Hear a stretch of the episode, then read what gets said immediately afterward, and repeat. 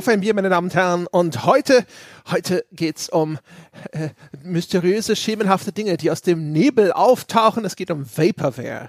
Und darüber werde ich sprechen. Zum einen mit dem Sebastian Stange, der sich jetzt schon riesig darauf freut, dass er endlich, endlich über Vaporware sprechen darf. Das hat er nämlich vor mindestens 100 Jahren hast du das vorgeschlagen. Hallo Sebastian. Hallo André, ich habe immer schon gequengelt, mal über Vaporware zu sprechen, denn auch mir wurden Spiele gezeigt, die nachher nie erschienen sind. Und ähm, das ist ein faszinierendes Thema. Ich habe Redebedarf. Und ich finde, ja, obwohl du immer so gezögert hast, all die Jahre, äh, das könnte vielleicht sogar interessant sein. Es wird der Knaller, es wird der Hammer. Es hat ja nur so lange gedauert, weil wir uns quasi jetzt seit diesen zwei Jahren oder so haben wir uns jetzt darauf vorbereitet. Mhm. Ja, es ist die Kulmination unseres Schaffens und wir haben natürlich jetzt auch den perfekten Gast in der Hand, Hinterhand, jemanden, der selber schon Vaporware produziert hat. Ralf Adam ist da. Hallo Ralf. Ja, ganz genau. Ich wollte nämlich auch gerade sagen, ja, ich habe nicht nur Spiele präsentiert bekommen, die nie erschienen sind, ich habe auch an Spielen mitgearbeitet, die nie erschienen sind. Dunkles, dunkle Kapitel werden sich heute hier auftun. Ja, äh, freue mich aber trotzdem dabei sein zu dürfen. Da werden wir hinterher noch drüber sprechen, ja. Also nur, nur nicht erschienen, das reicht ja nicht, ja. Wir brauchen ja, sozusagen noch andere Faktoren, damit wir es mit richtiger, guter, handfester, handfester Vaporware zu tun haben. Aber bevor wir darüber sprechen, sprechen wir über Bier. Ich habe heute nämlich sozusagen das Kronjuwel aus meinem Kühlschrank geholt, ja. Dazu gleich mehr, aber ich frage natürlich höflicherweise zuerst in die Runde, Ralf, ja, was trinkst du denn? Ja, ich habe in den Kühlschrank gegriffen und habe ein Bier rausgeholt. Ich weiß gar nicht. Es ist ein Corona. As simple as that. Nice. Rein nach irgendwie äh, Fast and Furious, du kannst hier jedes Bier haben, solange du auf Corona stehst. Aber ich mag das tatsächlich so ab und zu mal. Frisch, leicht. Ich habe das ähm, im, im April mal an der Tankstelle ironisch getrunken. Weil, wegen Covid-19 und so weiter. Und ja. da ist, sind wir mit dem Auto liegen geblieben und es dauerte insgesamt drei Stunden. Das war so dieser moderne Autofehler. Man drückt die Taste und es geht nicht mehr. Ähm, war dann auch viel mit, mit so Laptop am Auto rumgearbeitet, hat aber alles, alles nichts geholfen und äh, in die Wartezeit habe ich dann mir ein Corona reingestellt und es war echt mittelmäßig. Ja, ja, das ist genau das, was ich jetzt brauche. Ja. Ja, was hast du denn am Start, Sebastian? Ich trinke alkoholfrei, die Spalterfreiheit, ein knackiges alkoholfreies Pilz von der guten Spalterbrauerei und das äh, Fränkisch, eigentlich ganz nett, eins meiner liebsten alkoholfreien und ich will jetzt nicht schon ein Bier trinken, dann ist der Tag schon wieder rum und äh, heute, heute nicht. André, du aber, hm? Ja, ich habe heute nämlich was ganz Besonderes. Äh, und zwar habe ich ein Book Bookbinder, Bookbinder Session Ale. Und das Besondere daran ist, das kommt vom Stefan und der Stefan hat mir das aus Neuseeland geschickt. Oh, nice. Und das heißt also, äh, das ist weit gereist. Alle Biere, die ich von irgendwo ganz weit weg beher bekomme, haben immer einen besonderen Platz in meinem Herzen. Ich denke noch heute glücklich zurück an das Bier aus Nordkorea, das wir hatten.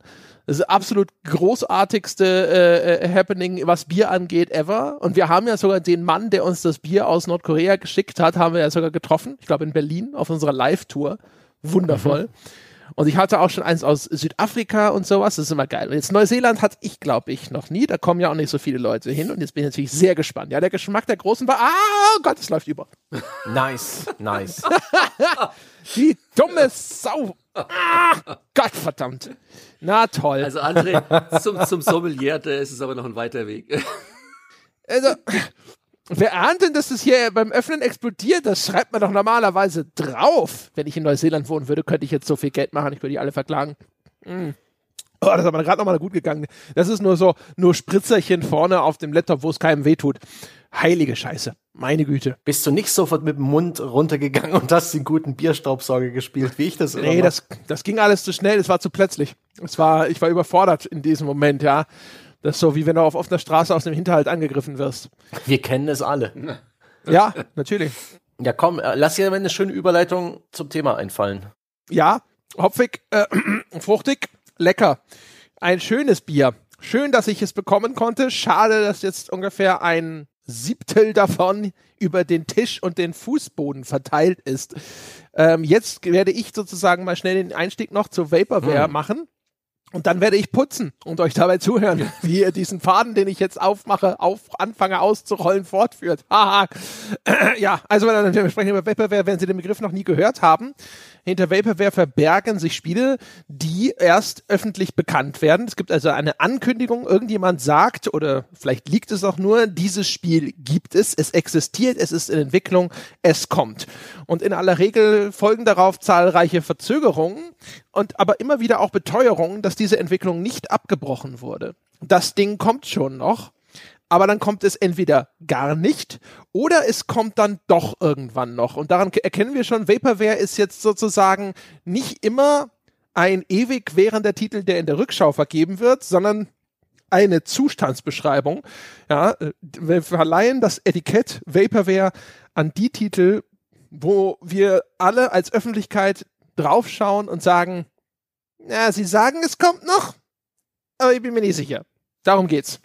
Um diese Art Spiel geht's und da gibt es eine enorme Bandbreite an Titeln, die in diese Kategorie fallen. Also Titel wie ein Rainbow Six Patriots, wo man denkt, okay, der nächste Teil von Rainbow Six. Wir kriegen sogar schon vermeintliche Spielszenen als irgendeine Art erster Gameplay-Trailer mhm. gezeigt und man denkt sich, naja, eine Rainbow Six-Fortsetzung. Sowas knallt ja Ubisoft im Schlaf raus. Das machen die mit Links und dann kommt's nie. Und man fragt sich, hä, wie kann das sein?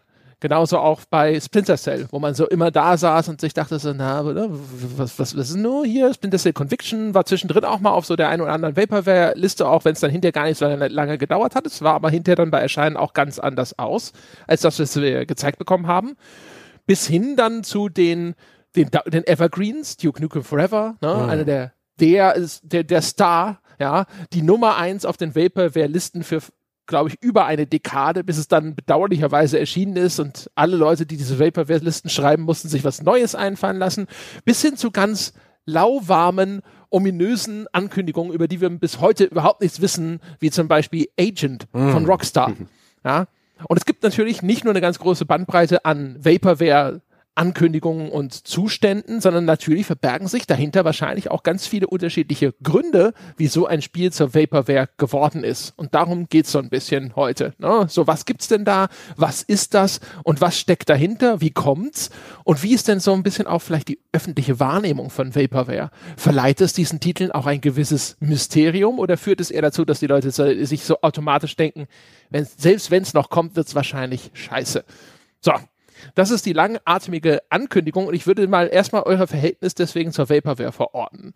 Sebastian, fasziniert dich Vaporware?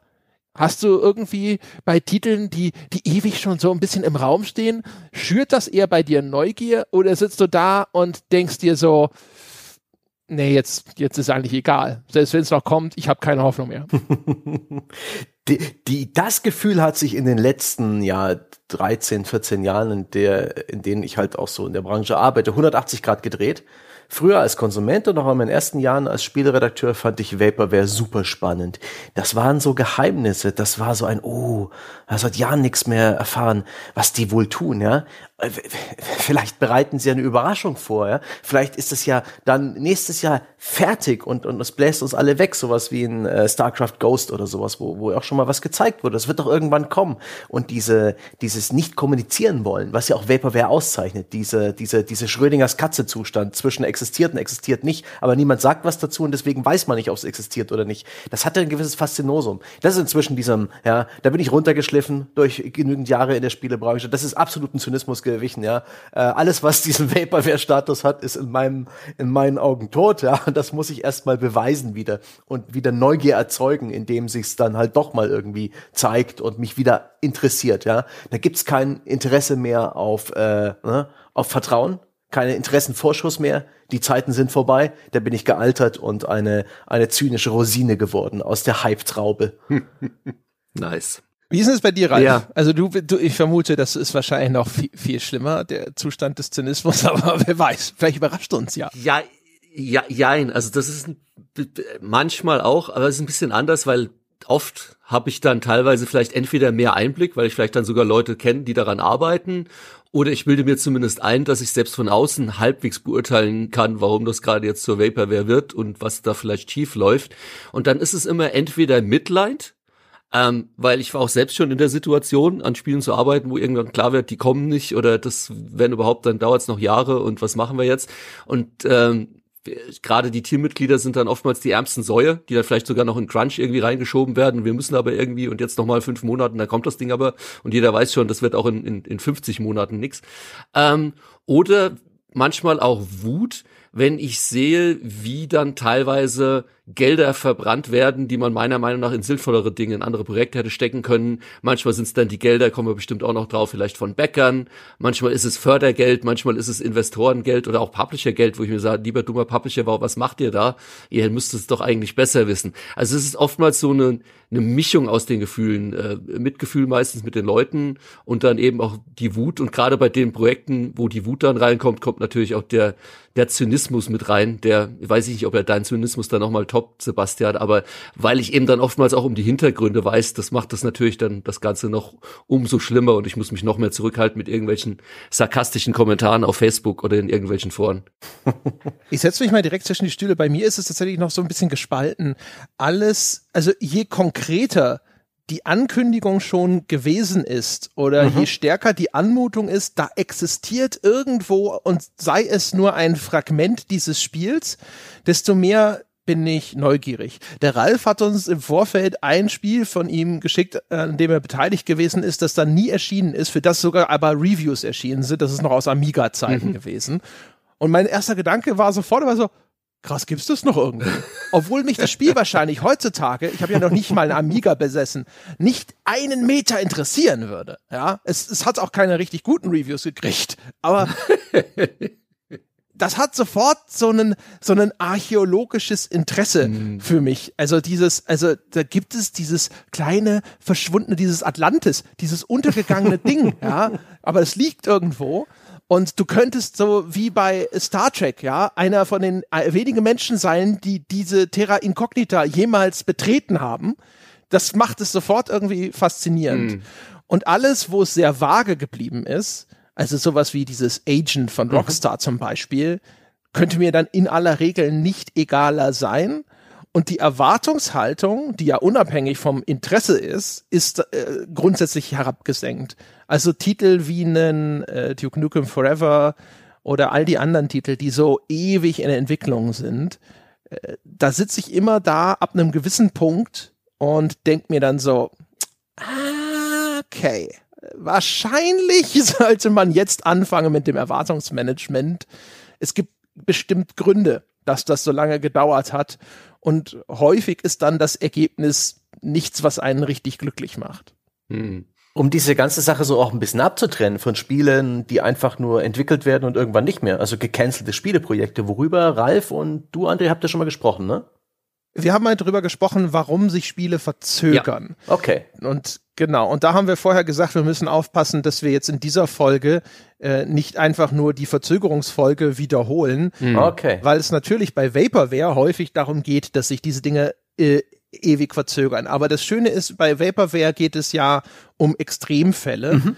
Und es geht aber auch um ein bisschen um eine, eine, eine Faszination, die ja. vielleicht dadurch entsteht, dass einfach hier dieses, äh, diese Gratifikation ins Endliche hinausgezögert wird, ja. Ich finde das so interessant, eben, äh, Spieleprojekte werden ja auch in, bei Studios gecancelt, ohne dass du jemals davon erfährst. Da gibt's dann vielleicht Jahre später irgendwie bei einem Artist in seinem, in seinem Portfolio irgendwelche Konzeptzeichnungen zu Spieleprojekten, die, die sagen überhaupt nichts und da gibt's hier ein paar Newsbeiträge dazu und so erfährt man das dann und vieles erfährt man gar nicht. Bei Vaporware sind es eben oft auch ähm, Spiele, die vielleicht auch irgendwann gecancelt werden oder doch irgendwann rauskommen, wie eingangs gesagt. Aber das Interessante ist, sie wurden halt angekündigt. Sie wurden an der Öffentlichkeit präsentiert als das ist unser Spiel, das vielleicht sogar mit einem festen Re Release-Termin, der genannt wurde. Und das kommt da raus. Und dann lief dann doch alles anders. Und das finde ich da so spannend daraus. Was hat die dazu gebracht, das jetzt schon anzukündigen? Und was hat das äh, Projekt dazu gebracht, ähm, am Ende zu scheitern oder sich zu verändern oder halt furchtbar lang zu brauchen? Ist eine schöne Kombination. Mhm. Und wäre nicht dasselbe, wenn es nicht äh, irgendwann die Entscheidung gegeben hätte, in der Regel viel zu früh. Ja, wir zeigen das, wir kündigen das an, wir versprechen das. Hochfaszinierend.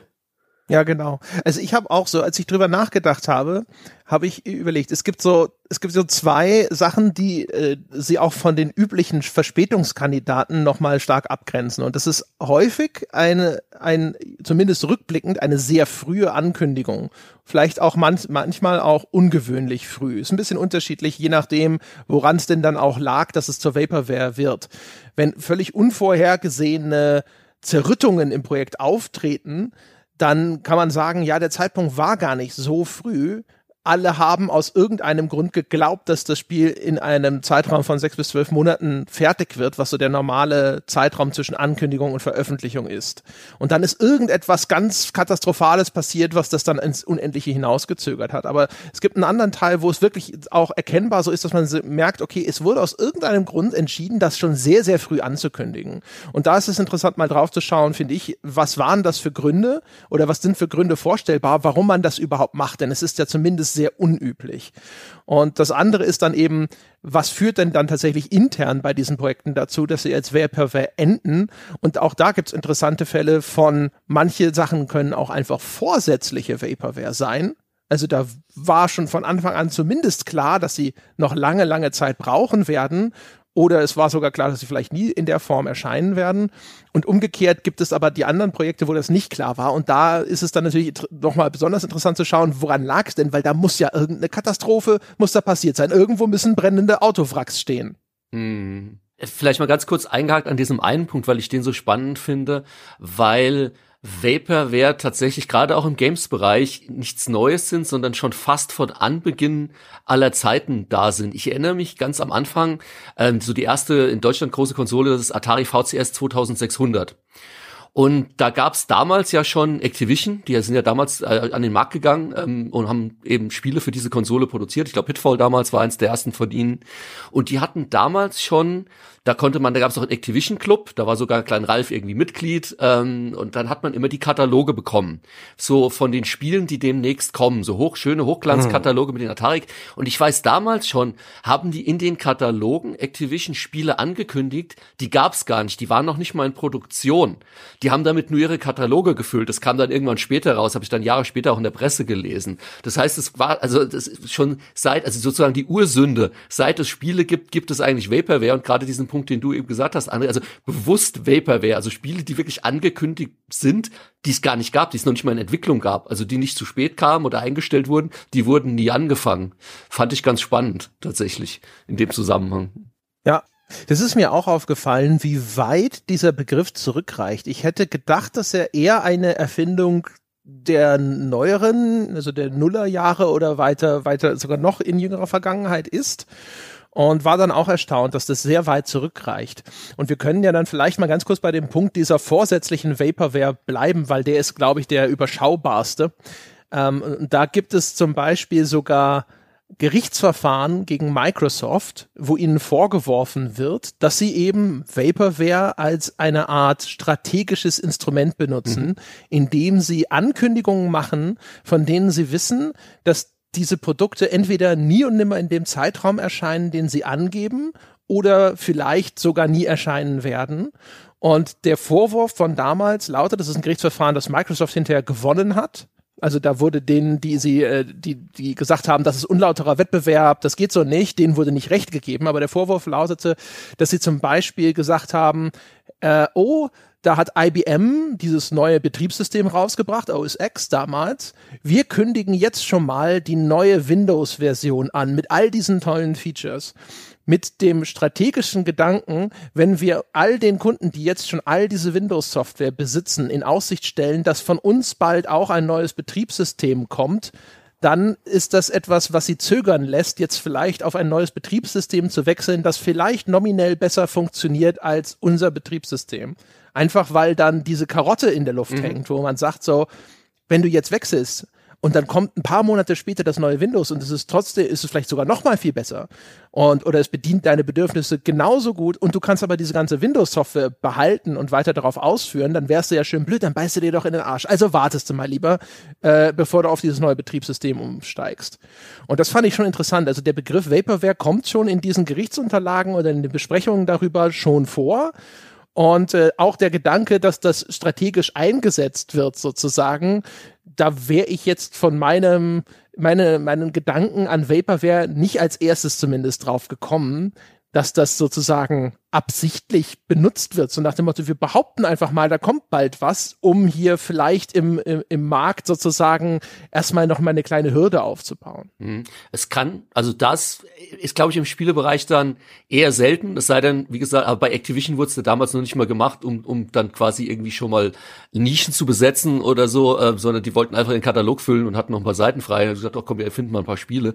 Das war noch ein bisschen anders, aber wir hat, du hattest ja, oder ihr hattet es beide schon angesprochen, warum werden Spiele so früh angekündigt. Also gerade bei frühen Ankündigungen spielt das auf jeden Fall mit eine Rolle, dass man sich so überlegt, hey, wenn wir jetzt ankündigen, wir machen in dem Genre, äh, vielleicht mit dem Szenario ein Spiel, lassen andere von vornherein die Finger davon. Gerade wenn du halt irgendwie stärker aufgestellt bist. Keine Ahnung, wenn jetzt irgendwie Rockstar announcen würde, wir machen jetzt ein neues Open-World-Spiel in einem, keine Ahnung, irgendeinem Setting, äh, 20er Jahre oder sonst was, würde natürlich jeder andere Publisher, der sich überlegt, ich würde gerne ein Open-World-Spiel in so einem Setting machen, sich dreimal überlegen, überlegen, da wirklich noch was zu machen, wenn er weiß, da kommt was von Rockstar, weil ähnlich wie wenn Blizzard ankündigt, wir machen jetzt ein neues StarCraft.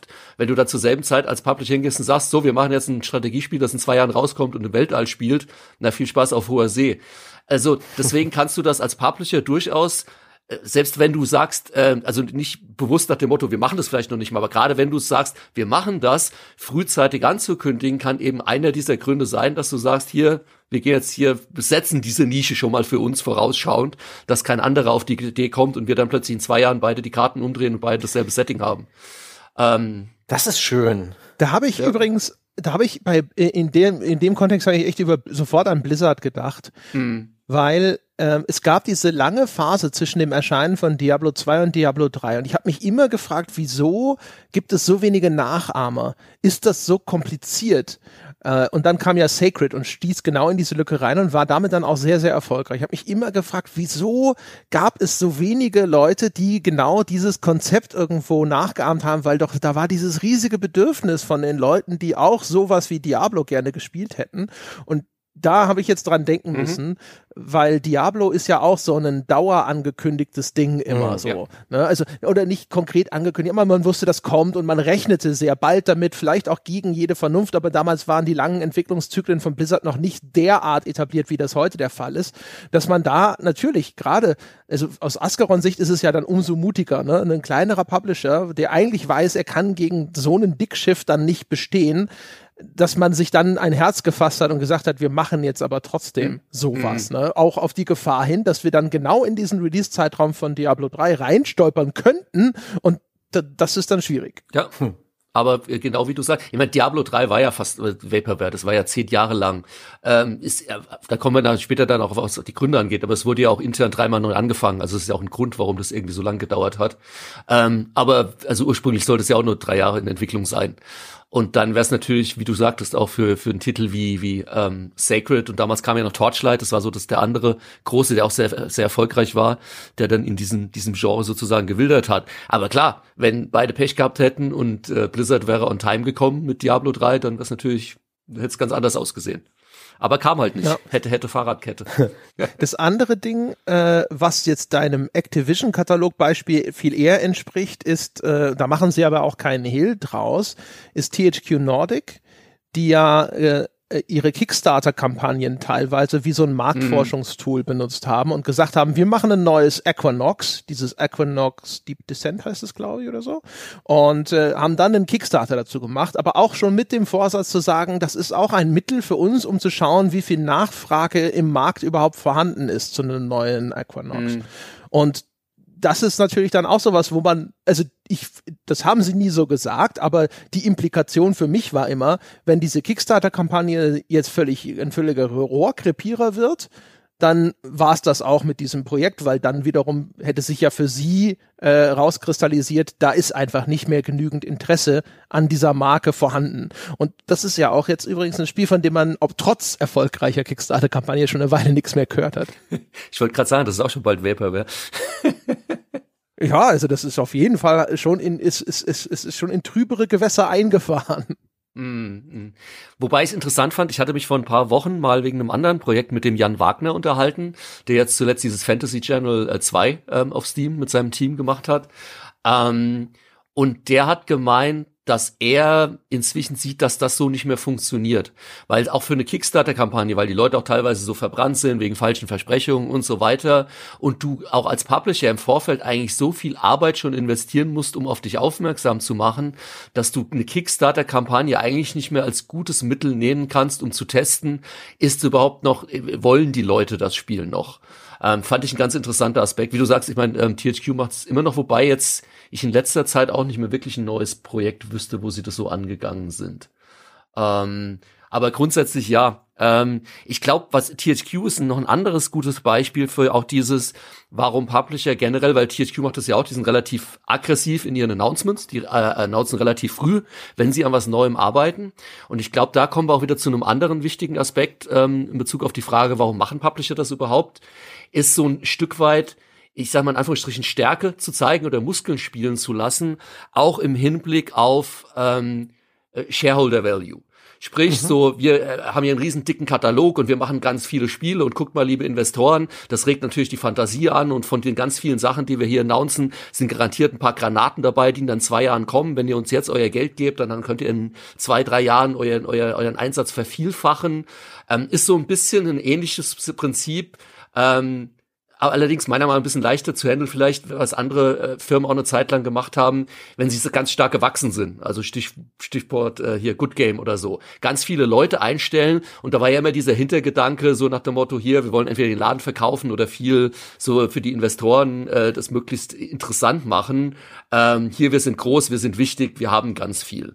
Und das ist ein ähnliches Phänomen, das du eben hast, bei wenn du ganz viele Titel natürlich ankündigst und sagst, hier, wir haben hier ein prall gefülltes äh, Börsenprospekt mit ganz vielen Spielen, die demnächst kommen, ist natürlich immer auch diese, diese Fantasie und diese Erwartungshaltung, die du bei potenziellen Investoren, bei, bei Aktionären und was auch immer wächst. Übrigens, kleiner Nachtrag, bei Equinox hieß es, laut Bericht der PC Games, im April, das Spiel sei fertig, aber es gäbe so viel Feedback von den Bäckern, das wolle man jetzt alles noch umsetzen und einbauen.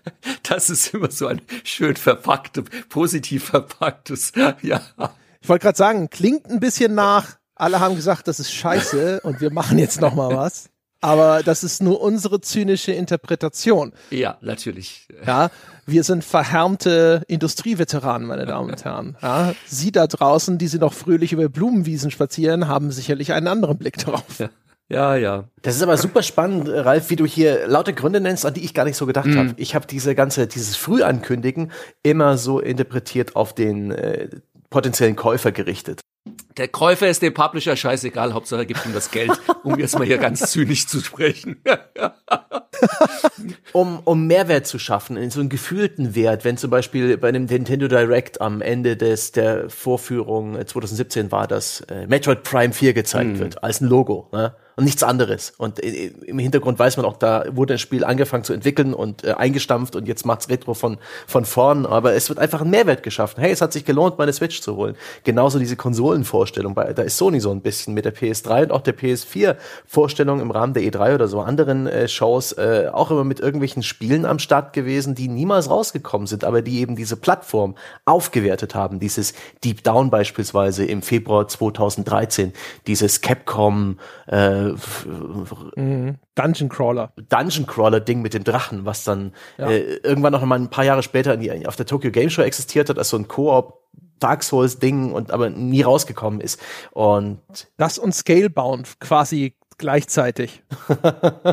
genau solche Sachen. Und das ist eben äh, dass es auch in Richtung Shareholder geht, das finde ich super interessant. Denn gerade jetzt, wo in den letzten Jahren so viele Studios gekauft wurden und man dann eben bei den Pressemitteilungen der Embracer Group lesen kann, dass dann eben so Studios wie Milestone oder sowas, dass sie halt so viele verschiedene IP in Arbeit haben und dann noch vier unangekündigte Spiele und auch in den Quartalsberichten liest man ja auch immer wieder, ähm, wie viele äh, Spiele sie in Entwicklung haben und wann die alle erscheinen werden. Mhm. Ein Stück weit ist das äh, dann völlig anderes Publikum. Das sind Investoren, die diese Quartalsberichte und diese äh, Pressemitteilungen zu den Studioakquisitionen lesen und da ist auch das angekündigte Projekt, auch wenn es nicht existiert, ein echter Mehrwert und wahrscheinlich der wichtigere als das Vertrauen des Spielers, oder? Ja, unbedingt.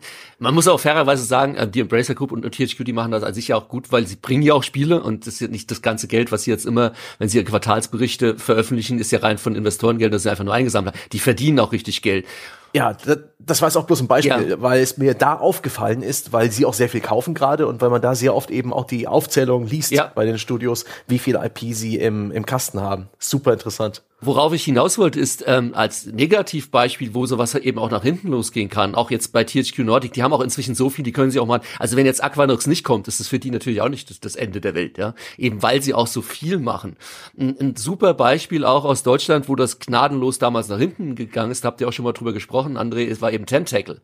Die hatten natürlich ein ähnliches Modell, so wir versprechen hier ganz viel und stoßen hier ganz viel an.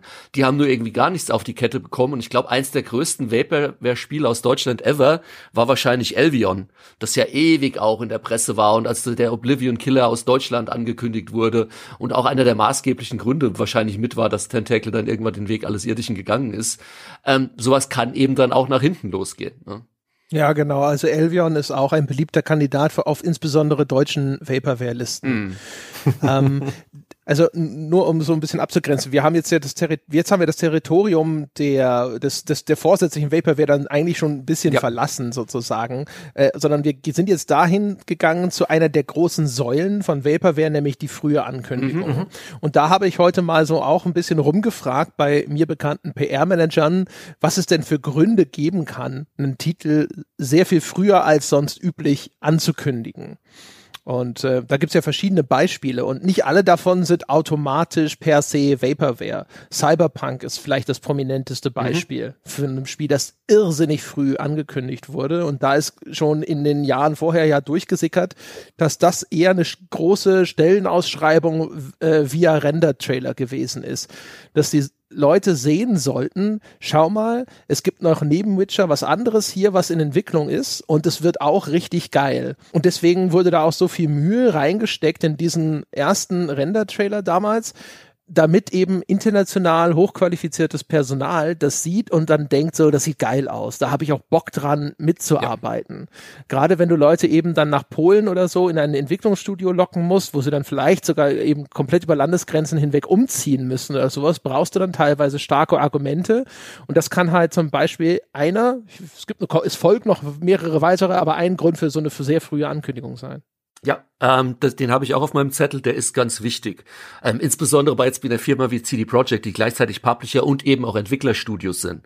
Das heißt, wenn EA hat natürlich weniger Interesse, irgendwie eine große Ankündigung zu machen für ein externes Partnerstudio, mit dem sie zusammenarbeiten, dass die halt ein leichteres Hiring haben. Das ist dann vielleicht im Interesse des jeweiligen Studios, aber nicht unbedingt in EAs Interesse, denen ist das eher wurscht. Aber gerade in solchen Fällen ist das natürlich super wichtig und super interessant. Ich weiß zum Beispiel umgekehrt, dass ähm, in, ich glaube, die sitzen in Edinburgh, das ist auch einer von den, ich habe seinen Namen vergessen, von den Ex-GTA-Leuten, von Rockstar, ähm, der macht ein neues Spiel, auch ein Open-World-Spiel. Ich glaube, der hat Build a Boat oder Build a Rocket oder irgendwas, das Studio. Die haben halt noch gar nichts announced und das macht es denen natürlich unheimlich schwierig, Leute anzulocken. Weil selbst wenn die Leute in den Vorstellungsgesprächen, können sie denen noch nicht sagen, an was sie nachher mal arbeiten werden, weil das so super geheim ist. Und das ist natürlich dann irrsinnig schwierig, dass du dir überlegst, ja, ziehe ich da jetzt da, dafür irgendwie nach Edinburgh und gehe dieses Risiko ein.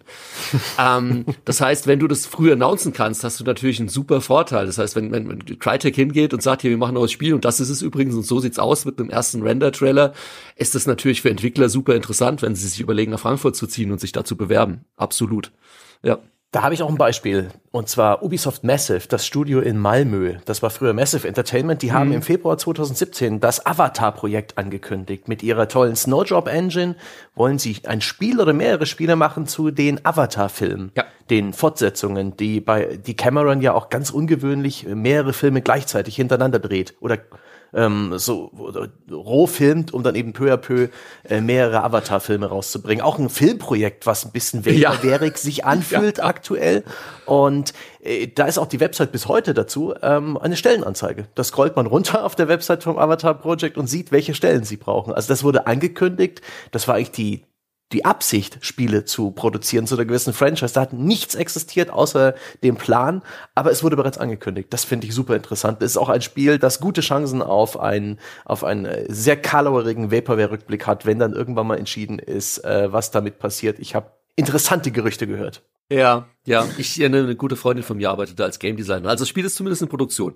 Aber die, die haben tatsächlich genau das Problem, das du auch besprochen hast. Äh, der Film selbst ist inzwischen Vaporware.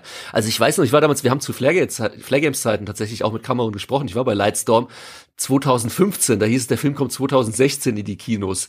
Der erste, also mhm. also Avatar 2. Jetzt haben wir 2020. Also ja, spannend.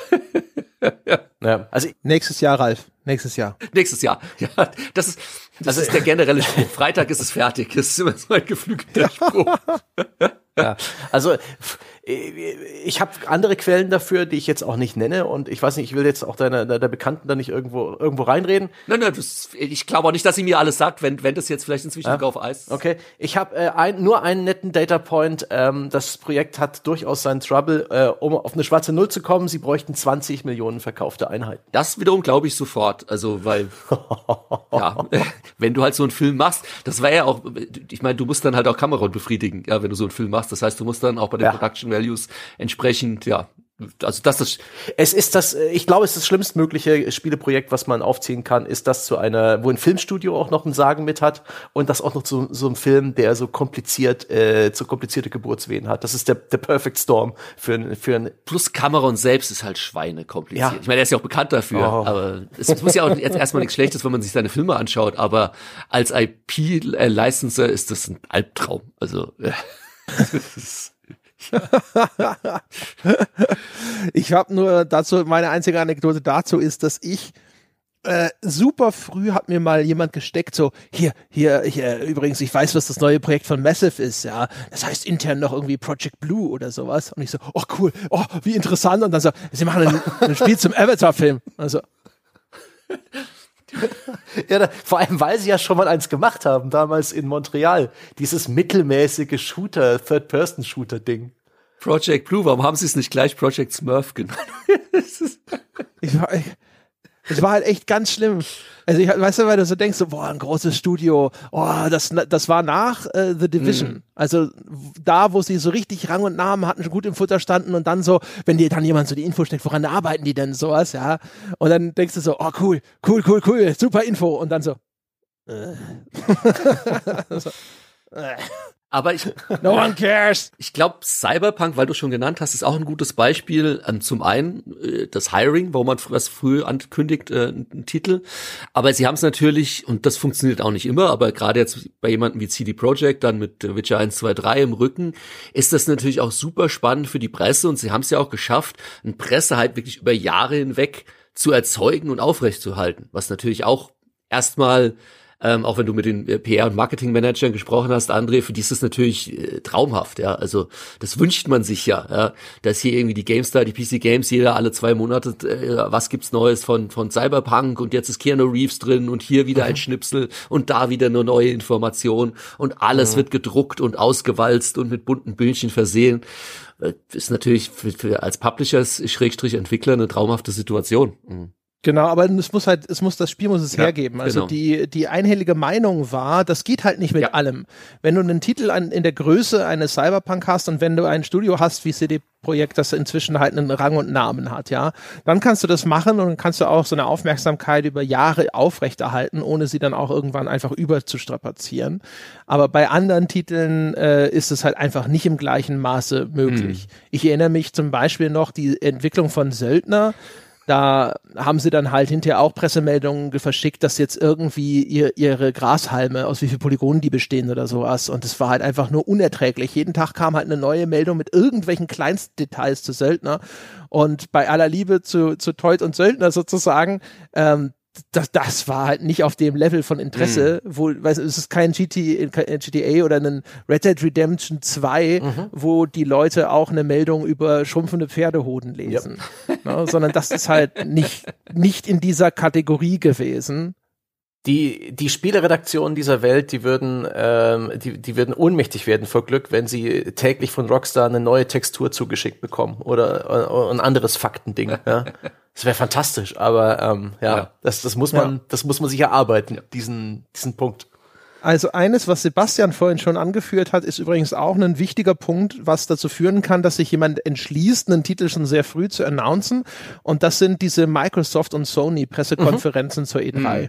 Also da wurde mir relativ einhellig bestätigt, dass das so eine der wertvollsten Bühnen ist, auf die du kommen kannst. Äh, da kann man sich wohl auch einkaufen und dann kostet das aber Millionen. Und das heißt also, sobald die auf dich zukommen und dir einen solchen Platz auf ihrer Bühne anbieten, ist es enorm wertvoll. Hm. Hm. Und dann willst du diesen Slot auch verwerten. Und dann ist es scheißegal, ob das Projekt äh, schon in einem Stadium ist, wo es sich lohnt, das jetzt schon der Welt zu zeigen oder ob du dazu bereit bist oder sonst irgendwas. Das ist eine Chance, die lässt man sich in aller Regel nicht entgehen. Das zum einen. Und zum anderen, gerade der Start von neuen Konsolengenerationen ist in der Hinsicht natürlich doppelt wertvoll. Also erstens, äh, aus Sicht von Microsoft und Sony entsteht da natürlich ein gewisser Druck. Die sitzen da und sagen, hier kommt die neue Konsole, wir müssen jetzt Spiele zeigen. Damit verkaufen wir das blöde Ding und wir brauchen jetzt geile Spieletrailer. Das heißt, die werden auch zu ihren ganzen wichtigen äh, Publishing-Partnern hingehen und dann sagen, bitte, bitte, bitte, bitte, seht zu, dass ihr das Zeug am Start habt.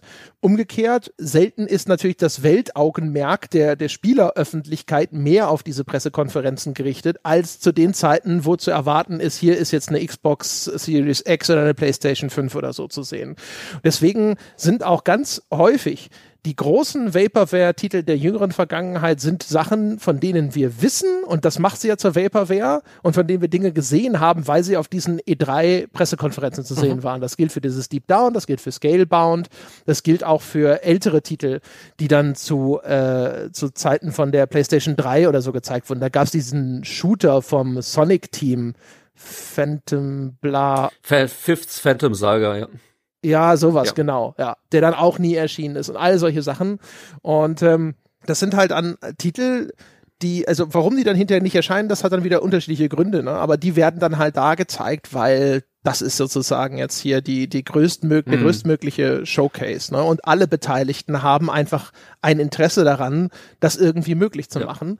Und dann sieht man halt, das hat man ja auch zuletzt gesehen, selbst bei Titeln, die dann tatsächlich erschienen sind, die also nicht Vaporware geworden sind und auch jetzt nie wirklich ernsthaft im Vaporware-Zustand waren, wie Mass Effect Andromeda. Man hat damals aber schon gesehen, ah, ah das, das sieht nicht aus als ob es nächstes Jahr kommt. Sie zeigen Konzeptgrafiken und mhm. sie halten mit der Kamera ins Studio. das, und es gibt eine Tech-Demo von irgendeinem Astronauten, der springt. Das, vielleicht, vielleicht lehnen wir uns nochmal zurück, ja, und ähm, den Vorbestell-Button drücken wir noch nicht. Ja, oder auch The, The Getaway damals für die PS3 gezeigt mit dieser fotorealistischen London-Grafik. Das sah einfach so gut aus, dieses London. Sie haben sonst nichts gezeigt, außer halt eine Straße mit Autos. Mhm. Und das war dann halt so ein, ja, so, so ein Shooter der niemandem so sonderlich gut gefallen hat. Aber das ist Ach, genau ja. der Grund, was du sagst, André, warum dann auf so, äh, gerade auf so neuen ähm, ähm, Konsolenpräsentationen so viele Trailer eben gezeigt werden, weil die Leute, die Entwickler gar nicht so weit sind. Teilweise krieg, kommt dann eine Anfrage so irgendwie sechs Wochen vorher, hier wollt ihr dann noch auf dem neuen PlayStation 5 Announcement sein. Und das Einzige, was du dann noch machen kannst, ist haust halt einen coolen Render-Trailer raus und sagst, ja, ist alles in-game, kein Problem, kriegen wir alles so hin. Ja, ja, die, die Hardware macht das schon. ich glaube aber, dass es in dieser Generation Innovation weniger geben wird. Ich habe das Gefühl, die Konsolenhersteller sind inzwischen ihres ähm, ja, ein Stück weit aufmerksamen Internetpublikums äh, gewiss, dass die da relativ du, äh, fertige Spiele erwarten, echtes Gameplay, nicht ein Target-Render und ich Also, nein, Sebastian, nein. Aber schön, dann können wir das hier sozusagen hier direkt einloggen als Vorhersagen. Ja. Weil, nein, nein, wir werden sehr wenig Gameplay und oder zumindest sehr wenig echtes Gameplay sehen, wäre meine Prognose. Ja, aber zumindest echte Spiele, die äh, halbwegs auch, die, die erscheinen werden und die, die schon ein Stück weit. Ja, gut, das war aber, ne? Nicht mehr diese, diese Hirngespinste, ja, diese, eine Technik-Demo, der man einen Spieletitel gibt, wie bei Deep Down.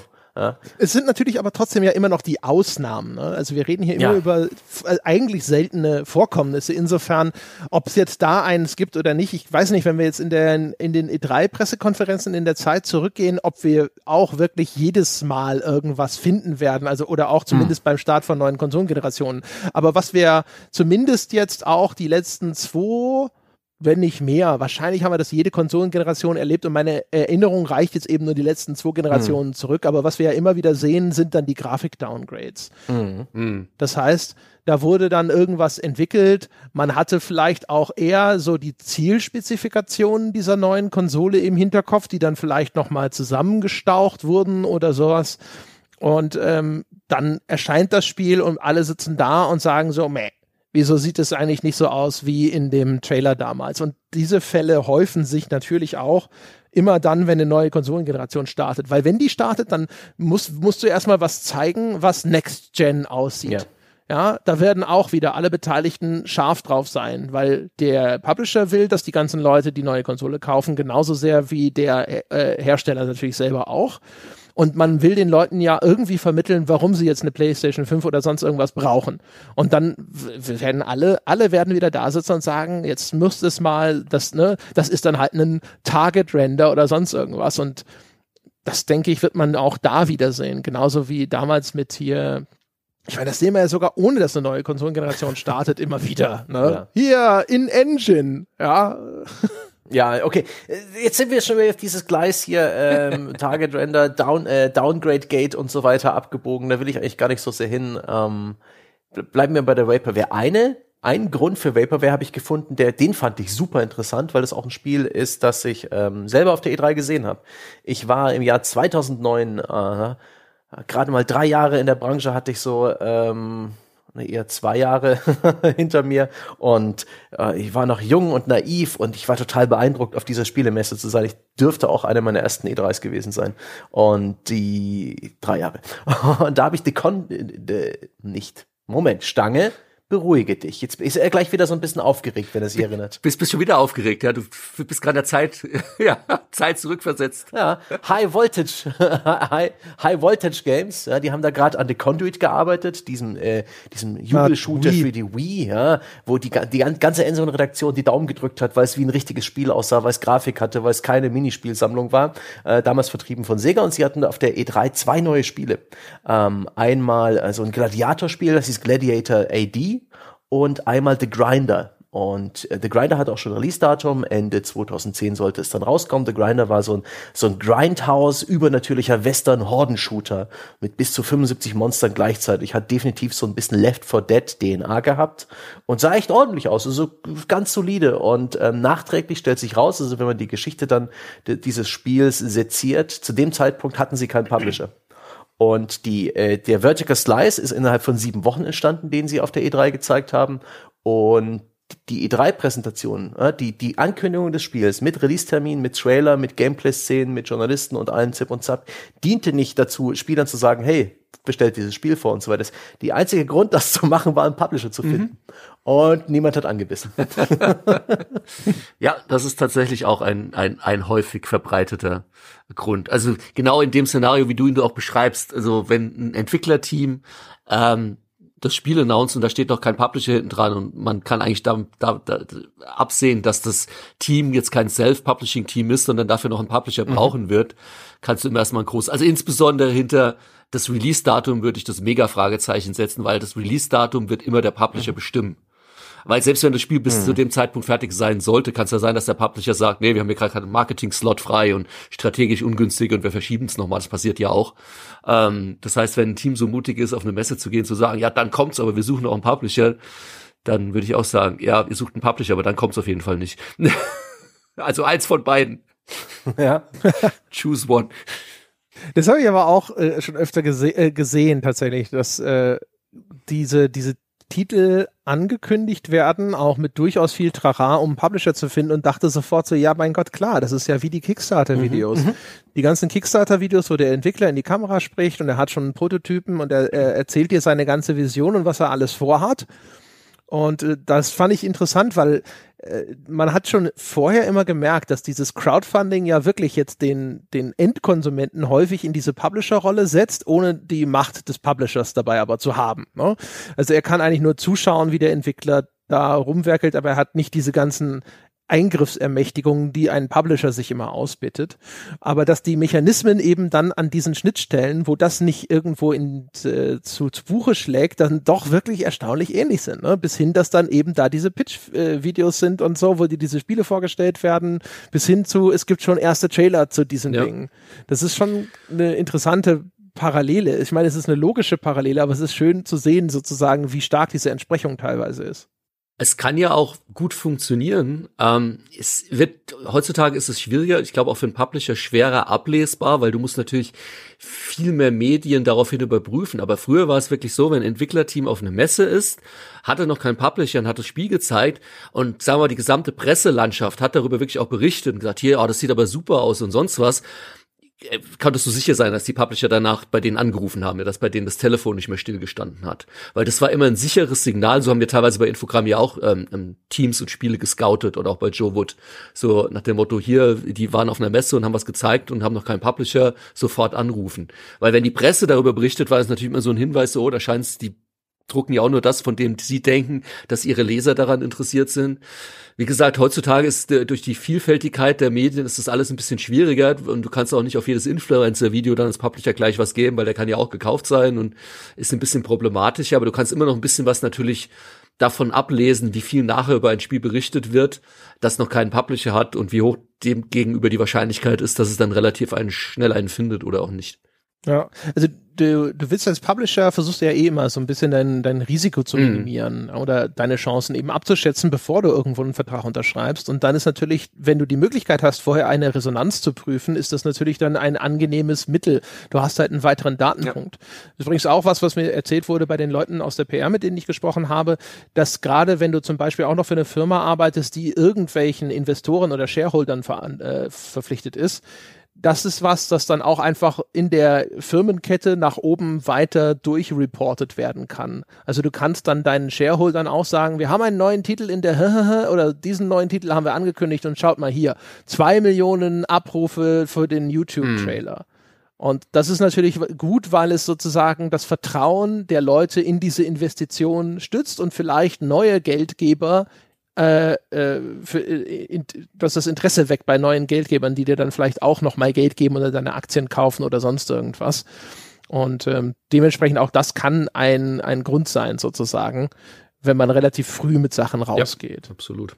Stellvertretend für mein 28-jähriges Ich, das damals glubschäugig auf der, auf der E3 sich der Grinder angeschaut hat, ähm, bin ich aber auch schon ein bisschen, fühle ich mich regelrecht ein bisschen betrogen, ja dass jetzt mit dieser nachträglichen Einsicht, dass viele dieser E3-Ankündigungen, wenn ich nicht so schlau bin und so gucke, ob die schon einen Publisher haben oder eben nicht, gar nicht mehr gelten. Also, und dass es praktisch Lügen sind, ja? wenn man das mal ganz stark überspitzt. Die lügen mich an, die behaupten, sie hätten dieses Spiel für mich in einem Jahr fertig, aber sie wissen es nicht, ja. Das ist ihr letztes Hurra, das ist das letzte Aufbäumen, bevor sie pleite gehen. Und hoffentlich finden sie jetzt hier jemanden oder nicht. Das, ich fühle mich irgendwie, ich fühle mich betrogen und empört.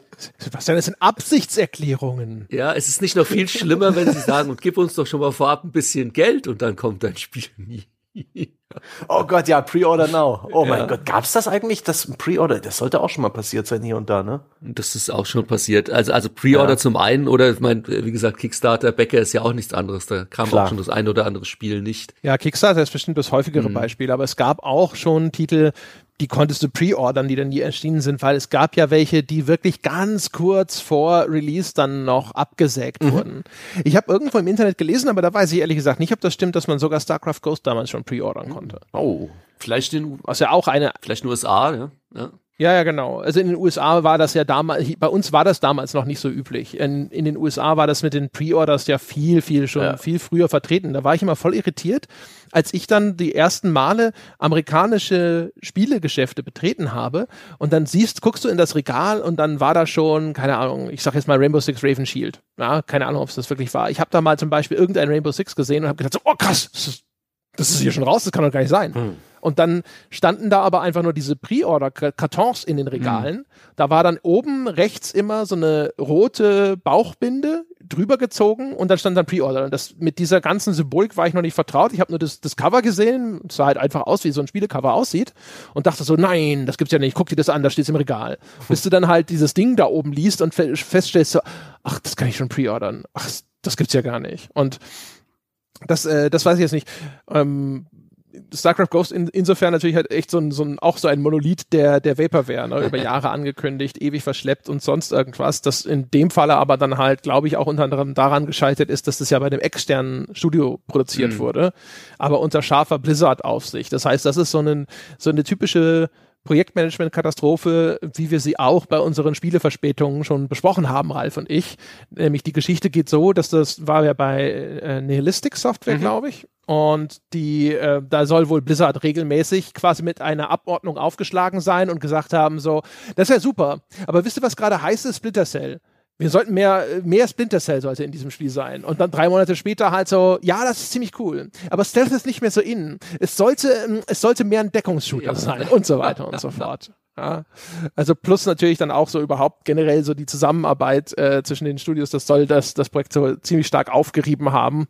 Und äh, letztendlich haben sie sich dann ja entschieden, das äh, erscheint halt einfach gar nicht. Ne? Und das ist halt aber auch, das ist halt das Seltene, dass das dann auch noch auf so einer großen für alle einsehbaren Bühne insofern passiert, als dass eben ständig diese diese, dieses, diese, diese Ankündigung existiert und es erfolgt ja auch keine Absage.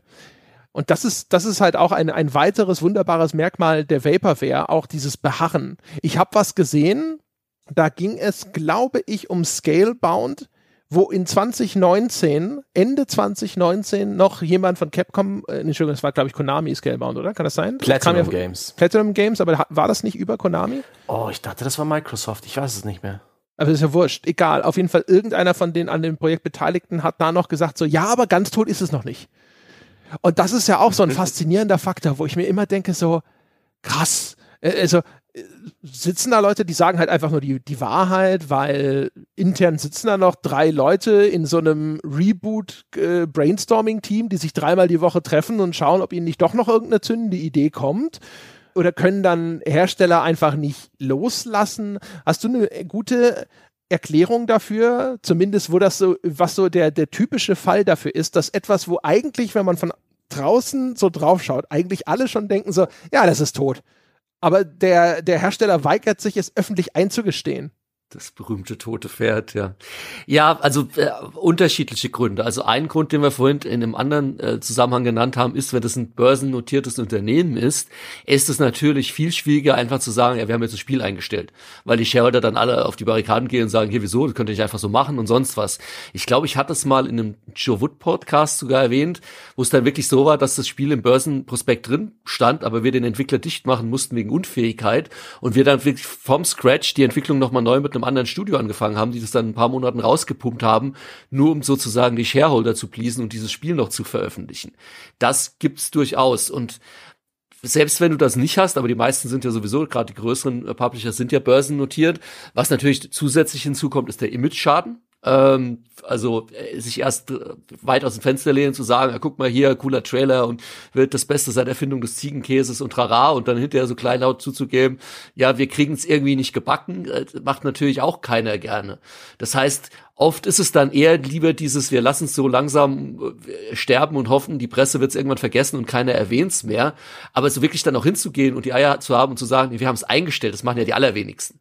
Also die, die, das wirst du ja ganz selten irgendwie, dass es eine offizielle Pressemitteilung von THQ gibt. Wir haben jetzt Aquanox eingestellt, weil Entwickler war unfähig. Das wird es nicht geben. Also das ist dann irgendwann nicht mehr in den Börsenkatalogen drin und man versucht dem Shareholder zu sagen, guck mal, wir haben das hier. Wenn er danach fragt, ist dann immer ja. so dieses, oh, guck mal hier links, guck mal hier links, guck mal, das ist hier viel schöner hier. So. ja, also nochmal, Ralf. Aquanox ist fertig. Ah, guck mal, wir haben dieses Desperados 4, das ist gerade eine Entwicklung. Guck mal, das ist mit Cowboys und Indianer, da fahren die Leute voll drauf ab hier. Gibt's auch Wasser. wir haben auch Boote. Ja, ja, ihr habt alles. Okay. Also wenn du jetzt schon anfängst mit, wir haben auch Boote und so weiter, dann müssen wir natürlich, jetzt müssen wir über Star Citizen reden. Ja.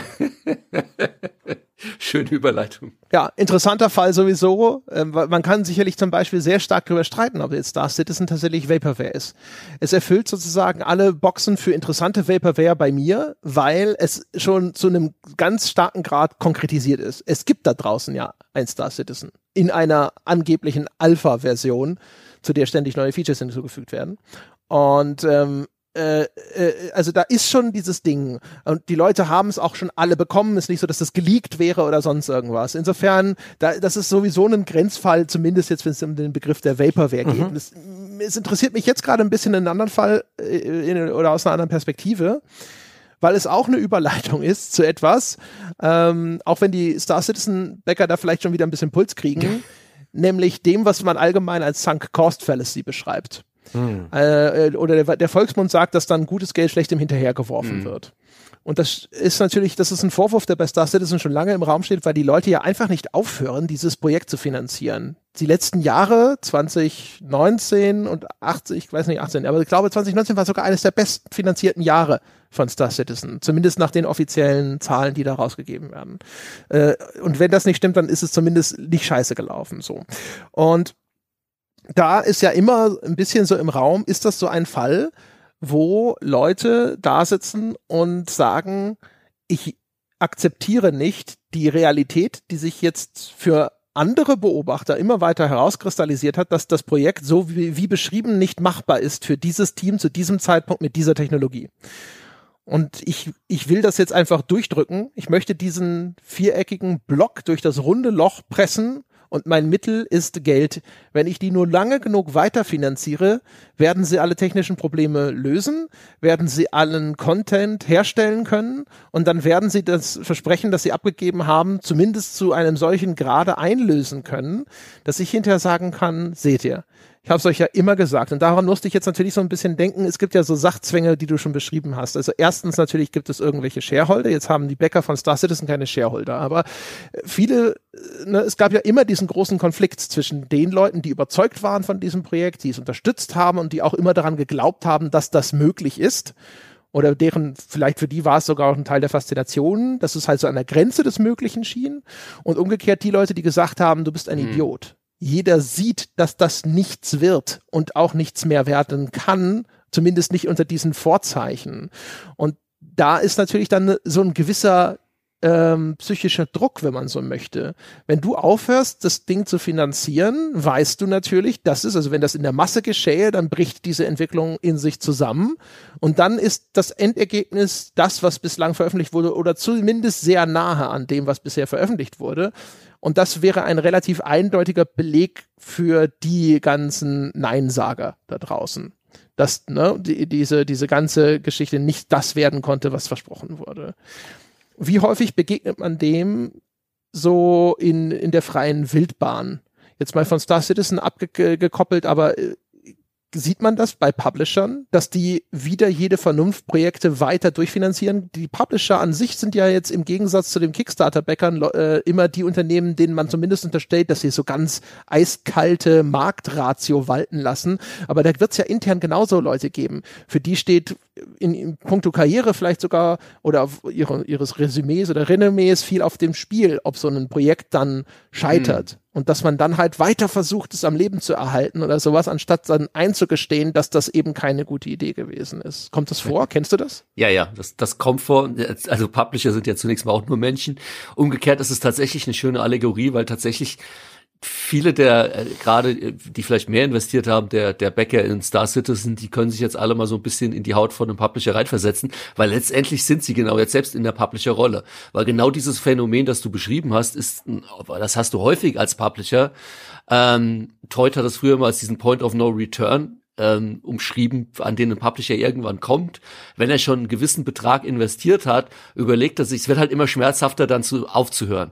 Und ich war tatsächlich an Produktionen beteiligt, ähm, da bin ich dann teilweise zum Glück nur dazugekommen, ähm, als, als Berater noch oder sowas, wo ich dann teilweise auch gesagt habe, Leute, das war ein Spiel, das war irgendwie schon seit fünf Jahren in Entwicklung, und ich habe gesagt, stellt es ein. Das, die, die, das ist Irrsinn. Ihr seid seit, seit fünf Jahren in Entwicklung. Und die Aussage der Geschäftsführung war, wir wissen, wir werden mit dem Spiel keinen Gewinn mehr machen. Darum geht's nicht. Die Frage ist einfach nur, wenn wir jetzt noch ein bisschen mehr investieren, ums fertig zu kriegen, können wir unseren Verlust minimieren. Sprich, nehmen wir mal also an, wir haben die eine Zahl von, sagen wir mal, fünf Millionen schon investiert. Wenn wir das Spiel jetzt einstellen, sind die fünf Millionen weg. Wenn wir jetzt noch eine Million mehr reinstecken und kriegen nachher drei Millionen hinten raus, haben wir zwar trotzdem noch draufgelegt, aber wir haben halt weniger draufgelegt, als wenn wir die fünf Millionen abschreiben. Wir hätten fünf plus eins, sechs, also hätten nur drei Millionen quasi dann, dann am Ende abgeschrieben. Das heißt, es können natürlich durchaus auch noch Überlegungen sein, dass der Publisher selbst schon lange weiß, ey, wir sind jenseits von Gut und Böse, das wird keine schwarze Null mehr.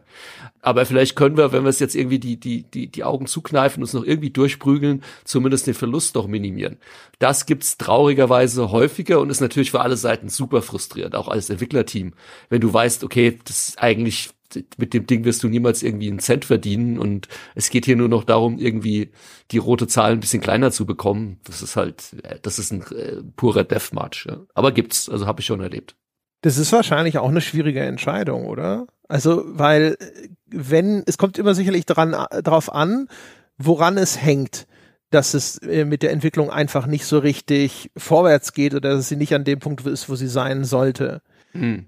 Jetzt mal einfach mal jetzt, das ist jetzt natürlich schon wieder, jetzt zweigen wir ein bisschen ab auf ein anderes Thema, aber einfach mal aus Interesse gefragt, weil wir jetzt auf Star Citizen gekommen sind. Dank mir. ähm, so ein Zufall. So ein Zufall, ja. Ähm, ich weiß nicht, wie gut du darauf eine Antwort geben kannst, aber es interessiert mich. Ein Projekt wie Star Citizen, das offensichtlich damit kämpft, dass sie eben mit der CryEngine eine Basistechnologie gewählt haben, die in erster Instanz äh, eine gute Idee zu sein schien, weil, das haben sie mir damals ja selber gesagt, sie wollten möglichst schnell sehr hübsche Ergebnisse produzieren können, um dieses Crowdfunding damit zu mhm. befeuern. Ja, es sollte sehr schnell eine schöne Technikdemo geben, weil das sollte ja ein Spiel werden, das den PC technisch ausreizt und die CryEngine erschien ideal, um damit eben diese Prototypen zu erstellen, die dann halt auch richtig geil aussehen, weil das war die fortschrittlichste Engine am Markt. Und dann stellt sich jetzt hinterher raus, nicht unbedingt die allergrößte Überraschung, dass diese Ego-Shooter-Engine für so ein Weltraumspiel einige Defizite mhm. aufweist, dass da technische Hürden entstehen, die schwierig zu überwinden sind. Und wo, damit kämpfen die ja bis heute noch. Also auch jetzt natürlich insbesondere auch noch, wenn es um Sachen geht, die dann eine, eine Multiplayer-Umgebung auch noch herbeiführen mhm. sollen ist das, ist, wie irrational ist der Star Citizen Bäcker, wenn er denkt, ich, wenn ich denen nur genügend Zeit gebe, dann lässt sich jede technische Hürde schon irgendwie beseitigen? Also, äh, wie du schon sagtest, ist für mich von außen jetzt nicht ganz trivial zu beurteilen. Also zum einen, die CryEngine-Entscheidung mag eine falsche Entscheidung gewesen sein, die man auch schon zu dem Zeitpunkt damals eigentlich hätte anders treffen können. Ich möchte nicht sagen treffen müssen. Das ist immer, da spielen so viele Faktoren mit rein. Ich meine, wir haben Spellforce damals auch auf der damals Massive Engine gemacht. Das war eine Unterwasser-Shooter-Engine. Wir haben ein Strategiespiel draus gemacht. Es gibt natürlich, es hat auch damals Engines gegeben, vielleicht nicht am freien Markt, die besser gewesen wären. Aber Engine ist immer ein, ein Teilaspekt, aber nicht der, der, der einzige. Eine andere Sache, die uns damals bei Spellforce, das hatte ich an dem Postmortem von Spellforce auch ein bisschen erwähnt, schwieriger war. Und das wäre eigentlich meiner Meinung nach auch für, für Chris Roberts und das Star Citizen Team hätte absehbarer sein müssen. In dem Moment, wo du eine Engine lizenzierst von jemandem, der selbst ein Entwicklerstudio ist und selbst mit der Engine was eigenes baut, musst du davon ausgehen, dass du nicht denselben Support kriegst wie bei einem Epic oder bei einem Unity, die darauf ausgelegt sind, dass sie Engine lizenzieren. Ähm, und gerade bei so einem Riesenprojekt stelle ich mir das enorm schwierig vor. Dann rufst du halt in Frankfurt an und brauchst schnell Updates oder sonst was und die haben gerade ihr eigenes Hand oder sonst was in der Mache. Die, die sind auch nur ein begrenzt großes Studio. Ob das die cleverste Entscheidung war, allein aus so einer Support-Geschichte heraus und aus so einer, ey, das letzte, womit wir uns rumschlagen wollen, ist die Engine, wenn wir so ein riesiges Projekt machen wollen, ist zumindest für mich von außen, aus, aus Projektmanagement, Due Diligence-Sicht schon ein, ein, großes Risiko, dass, ich, dass sie eingegangen sind. Ähm, aber ich finde es inzwischen auch ein bisschen vorgeschoben, weil äh, eine Verzögerung, wie die in ihrem Projekt haben und das Geld, das die da reingebracht, da kann es nicht sagen, das ist die Kai-Engine schuld. Wie gesagt, weil am Ende des Tages ist die Engine macht einen Teilbereich aus und da sind gewisse Risiken, aber was, was, was die haben, und auch hier wieder nur von außen gesprochen, so wie ich das Projekt von außen beurteilen würde, ist eher wieder das Phänomen, wie du so ein bisschen beschrieben hast bei ähm, ähm StarCraft Ghost, nur dass es von ihnen intern kommt, ständig, oh, lass uns das noch machen. Und ah, hier hat noch eine Idee. Oh, wir können das noch machen und das noch machen. Und Chris Roberts ist ja selbst bekannt dafür, dass er genau so arbeitet. Und wenn man sich seine Vita anschaut, mhm. und das ist das Hauptproblem. Der Typ hat keinen Producer, der sagt, ey, Typ, willst du das Spiel schippen oder willst du für alle Tage so weitermachen und hoffen, dass dir deine Bäcker weiter Geld in den Arsch blasen? Solange da kein Producer drauf geht, der sagt, bis hierhin und ich weiter und wir schippen das Spiel jetzt, wird das Spiel auch nie fertig werden. Das ist, ist so einfach ist es. Das Ding ist halt, es gibt so ein paar Sachen, so ein paar äh, technische Probleme, die schieben sie jetzt wirklich schon ewig vor sich hin äh, oder vor sich hm. her. Ja, äh, da gibt's äh, diverse Fachbegriffe, die seit Ewigkeiten in der in der Star Citizen Community deswegen durch die Gegend geworfen werden. Ne? Über hier Container Streaming und Object, äh, bla bla bla und sonst irgendwas. Ich müsste jetzt nochmal genau nachschauen, ehrlich gesagt, um sie wirklich wieder im Hirn zu haben. Es ist eine Weile her, dass ich mich damit befasst habe die aber eben immer noch nicht, zumindest nicht vollständig auf diesen Star Citizen Roadmaps abgehakt sind. Das würde mich mal interessieren, so aus deiner Erfahrung, du, gibt es für jede technische Aufgabenstellung irgendwo eine Lösung, wenn man nur den Leuten die Zeit gibt, sie zu finden? Oder kann es sein, dass da, dass es technische Probleme gibt, die sind einfach nicht zu lösen? Ja, aber auch da wieder, ähm, wenn, wenn du äh, in der Produktion, äh, das machst du ja meistens in der Pre-Production schon, da gehst du immer hin und schaust, was sind meine größten technischen Risiken? Wie kann ich sie lösen? Das versuche ich, äh, ich kann, gerade technische Risiken solltest du alle der Pre-Production. Und wir hatten ja mal, wie entsteht ein Spiel, auch so ein bisschen besprochen, was machst du in welchen Phasen, schon abhandeln. Und du magst auf Probleme stoßen, wo du keine Lösung für hast, aber dann gibt's immer die Frage, ja, was ist dann der Plan B? Also du kannst dir nicht sagen, wir haben hier ein Problem, wir wissen nicht, wie wir es lösen sollen, dann machst du es anders dann verzichtest du darauf, dann strickst du dein Game Design oder was auch immer. Du kannst nicht einfach nur sagen, nee, es muss nur diese Lösung und wenn wir die nicht finden, müssen wir aber so lange suchen, bis wir diese Lösung gefunden haben. So kannst du kein Spiel entwickeln. Das ist Irrsinn. Weil vielleicht gibt's Probleme. Du siehst doch, genau. dass das kann. Du, du findest, ja. du findest vielleicht nicht für jedes technische Problem eine Lösung, aber du findest für jedes technische Problem einen Plan B, wie du es dann anders machst. Und das ist das, wo ich mir denke, warum okay. redet ihr immer nur darum, darüber, wie ihr das löst und überlegt euch nicht, was könnte man dann ansonsten machen? Weil, let's face it, sie machen ein Weltraum-Multiplayer-Spiel. Äh, es ist ja jetzt auch, es gibt Multiplayer-Spiele zuhauf, es gibt Weltraumspiele zuhauf. Ich glaube, nichts von den Problemen, die sie haben, ist so originell und so, so, so einzigartig, dass es nicht irgendwo irgendwie in irgendeiner Weise schon mal gemacht wurde. Glaube ich nicht. Also das hm. Problem musst du mir erst mal zeigen. Das heißt aber, damit können wir zu Vaporware zurückkommen, dass, äh, wenn, wenn wir jetzt mal Star Citizen einfach bislang noch als Vaporware einordnen, wir haben ja gesagt, das ist erstmal nur eine Zustandsbeschreibung, das kann sich ja hinter ändern, auch ein Duke Nukem Forever ist irgendwann mhm. mal erschienen. Ähm, dann, äh, dann fällt es wahrscheinlich in die Kategorie, ist es einfach mhm. überambitioniert. Das ist sicherlich eine große Kategorie von Vaporware-Titeln, die entweder nie erschienen sind oder erst sehr viel später erschienen sind, weil dort Entwicklungsteams gesessen sind, die einfach aus eigenem Antrieb gesagt haben, gut ist nicht gut genug oder es muss genau diese Vision sein oder jetzt im Falle von Chris Roberts, der äh, auch so ein bisschen sich selber festgenagelt hat natürlich durch die Versprechungen, die er seinen Bäckern gegenüber gemacht hat. Also auch zum Beispiel äh, das Duke Nukem Forever, auch wenn das, was hinterher rausgekommen ist, das war jetzt für mich nicht die Megakatastrophe, als die es ab und zu mhm. hingestellt wird, außer äh, in, in bestimmten Teilbereichen, aber es war halt viel schlechter als das, was man sich jemals irgendwo hm. erträumt hat davon. Und es lag ja auch daran, dass die immer da gesessen haben intern und gesagt haben so, Nein, das ist, das ist noch nicht hm. der große Wurf. Oh, es ist eine neue Grafiktechnologie erschienen. Wir wechseln die Engine. Das neue Duke muss, das äh, muss halt einfach geil aussehen. Das kann nicht sein, dass das veraltet erscheint. Ne? Und dann kam ja der Switch, ich glaube, von der, was, Quake 2 oder was die Source Engine auf jeden Fall rüber auf Unreal, hm. glaube ich. Unreal 2, 3 damals.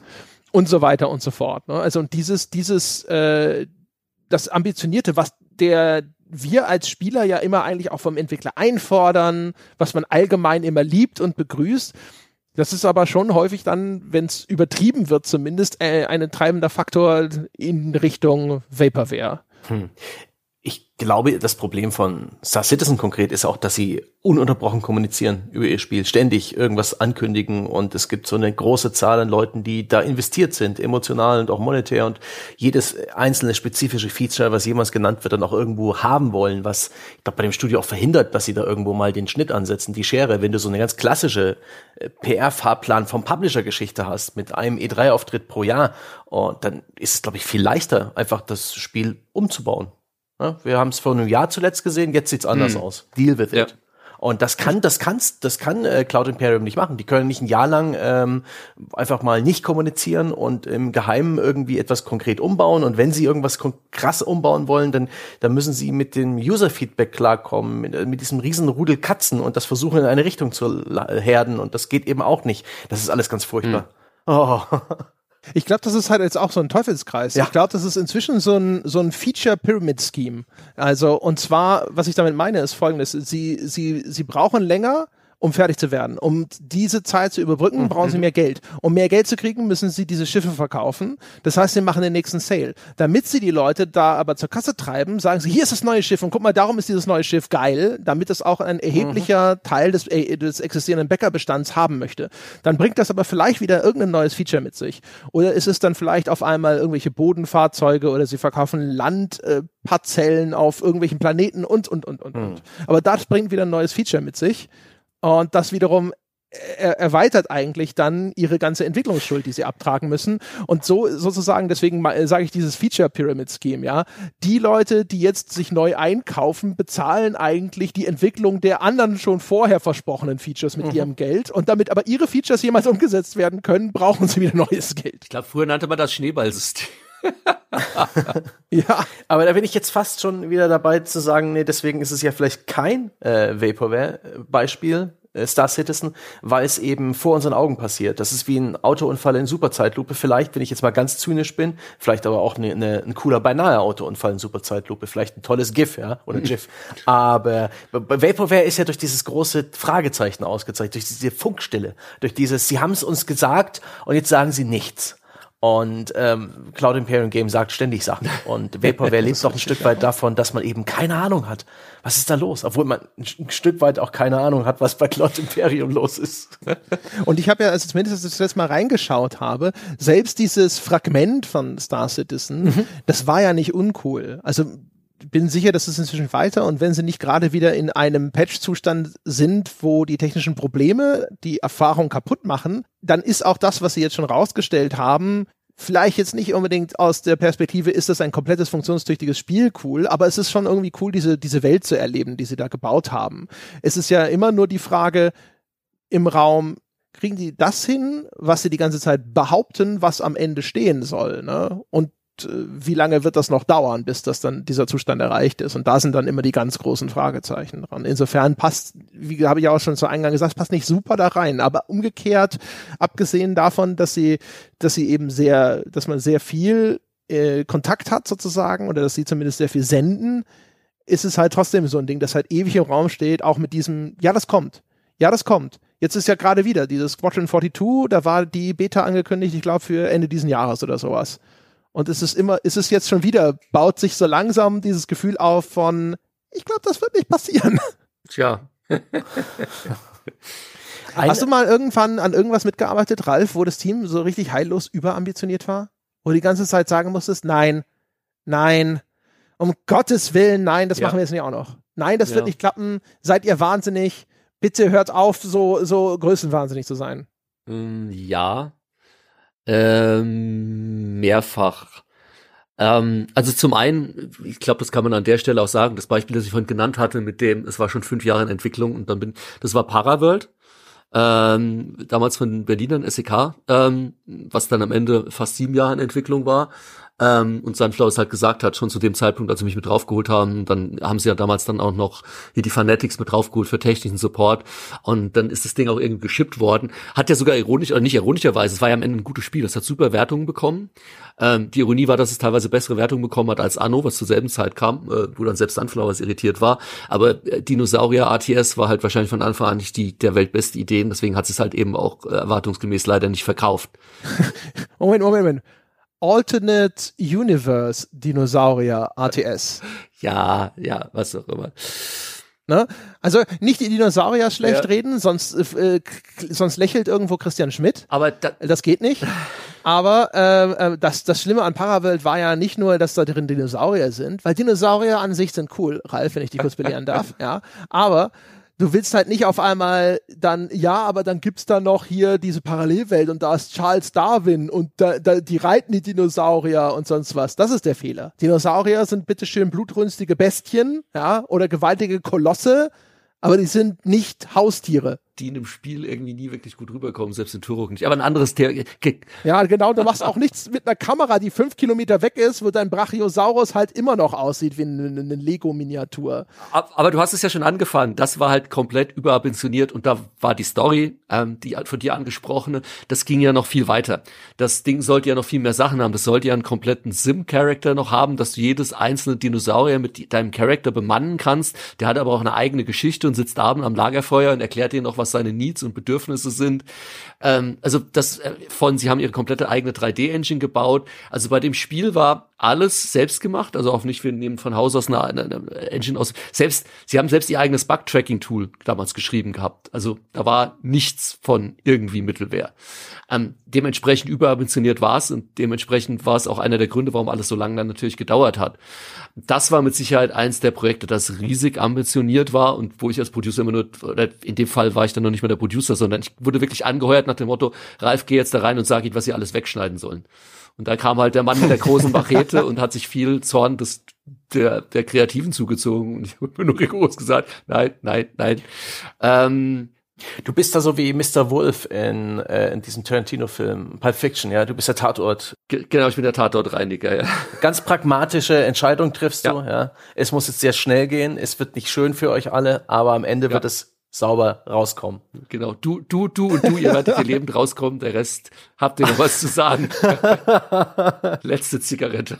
Ganz kurz, ich habe vor Jahr und Tag habe ich ein Altbier aufgenommen zu Paravel mit dem Julian Dasgupta und dem Thomas mhm. Langanki, also zwei ehemaligen Mitgliedern von ja. diesem Team.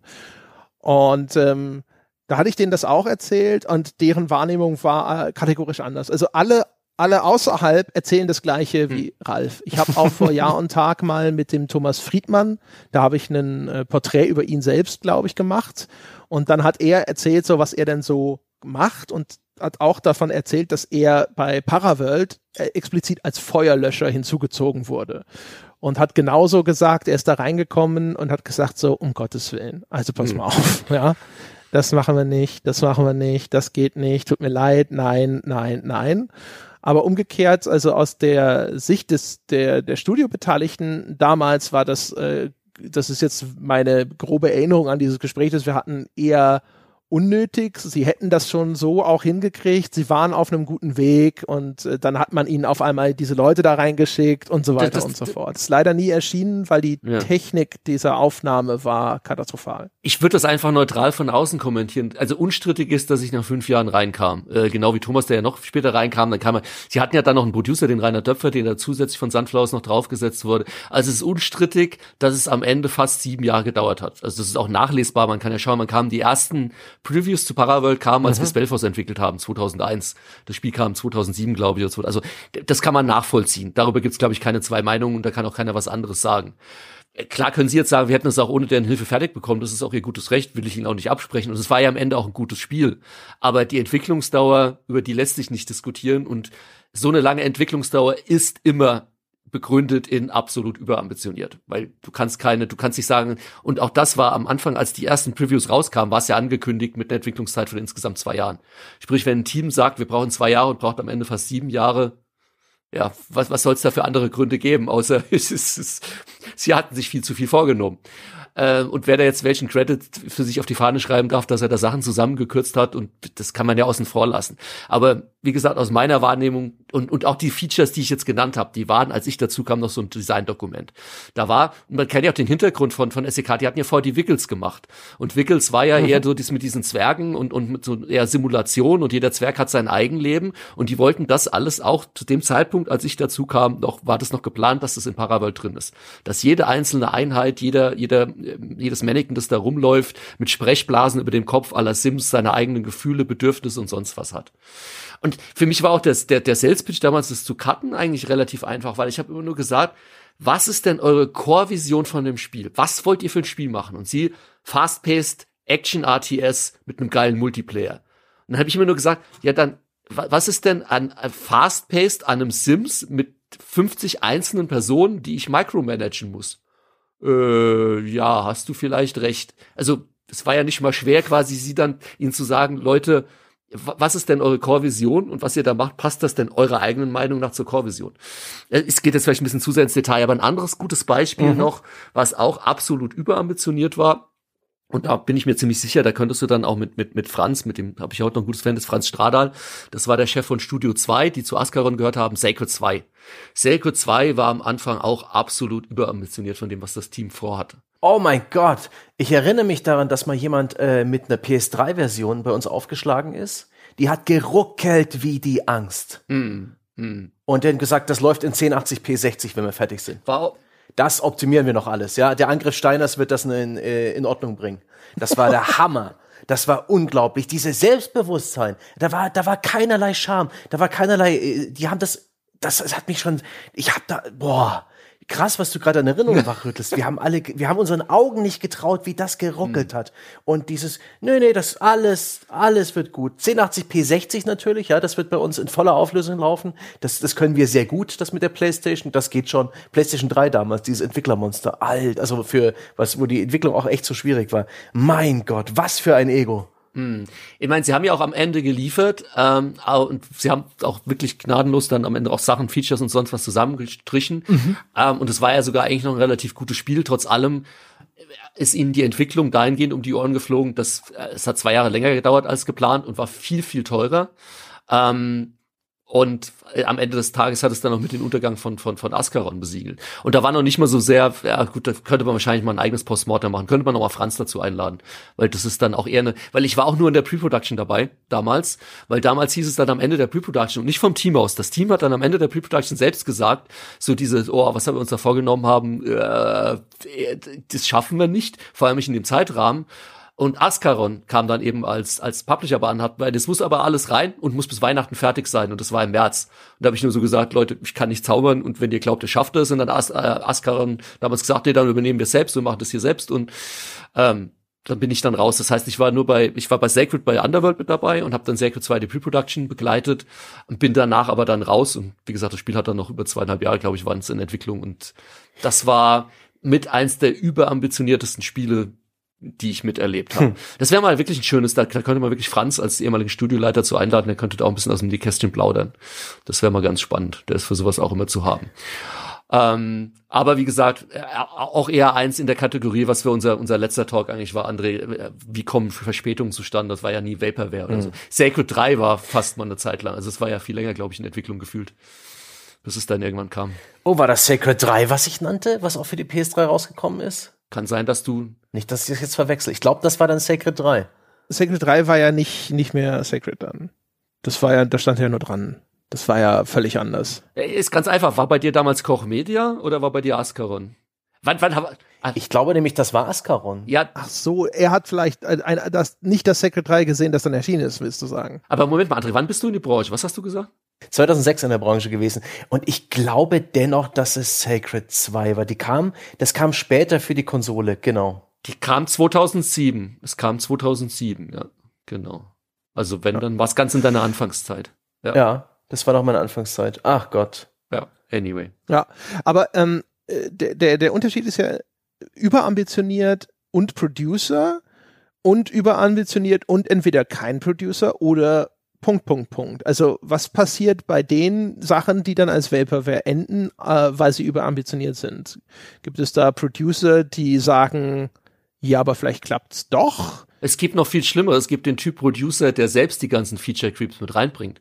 Der dem Team dann aber sagt, aber können, also der quasi seine Rolle pervertiert, weil seine Rolle soll ja eigentlich sein, dafür zu sorgen, dass das Spiel geschippt wird und der sich aber selbst verwirklichen will und dem ankommt. Aber dieses geile Feature noch und dieses Feature noch und dieses, da kannst du ganz ja. viele Entwicklerteams fragen, was die da schon für Erfahrungen mitgemacht haben mit ähm, dieser Art von Producern. Ja, André, wie du es ja schon erwähnt hast, am Beispiel StarCraft Ghost. Einen, einen, einen Mitbestimmer, der dann eben sagt, nee, genau. das ist jetzt gerade im Trend, da machen wir das jetzt so rum. Und äh, das war bei dem vor uns erwähnten The Grinder ja auch so. Das Spiel war ein, ein Ego-Shooter für die Wii exklusiv. Und ein Jahr später hatten sie dann ein, ein Top-Down äh, Twin-Stick-Shooter draus gemacht.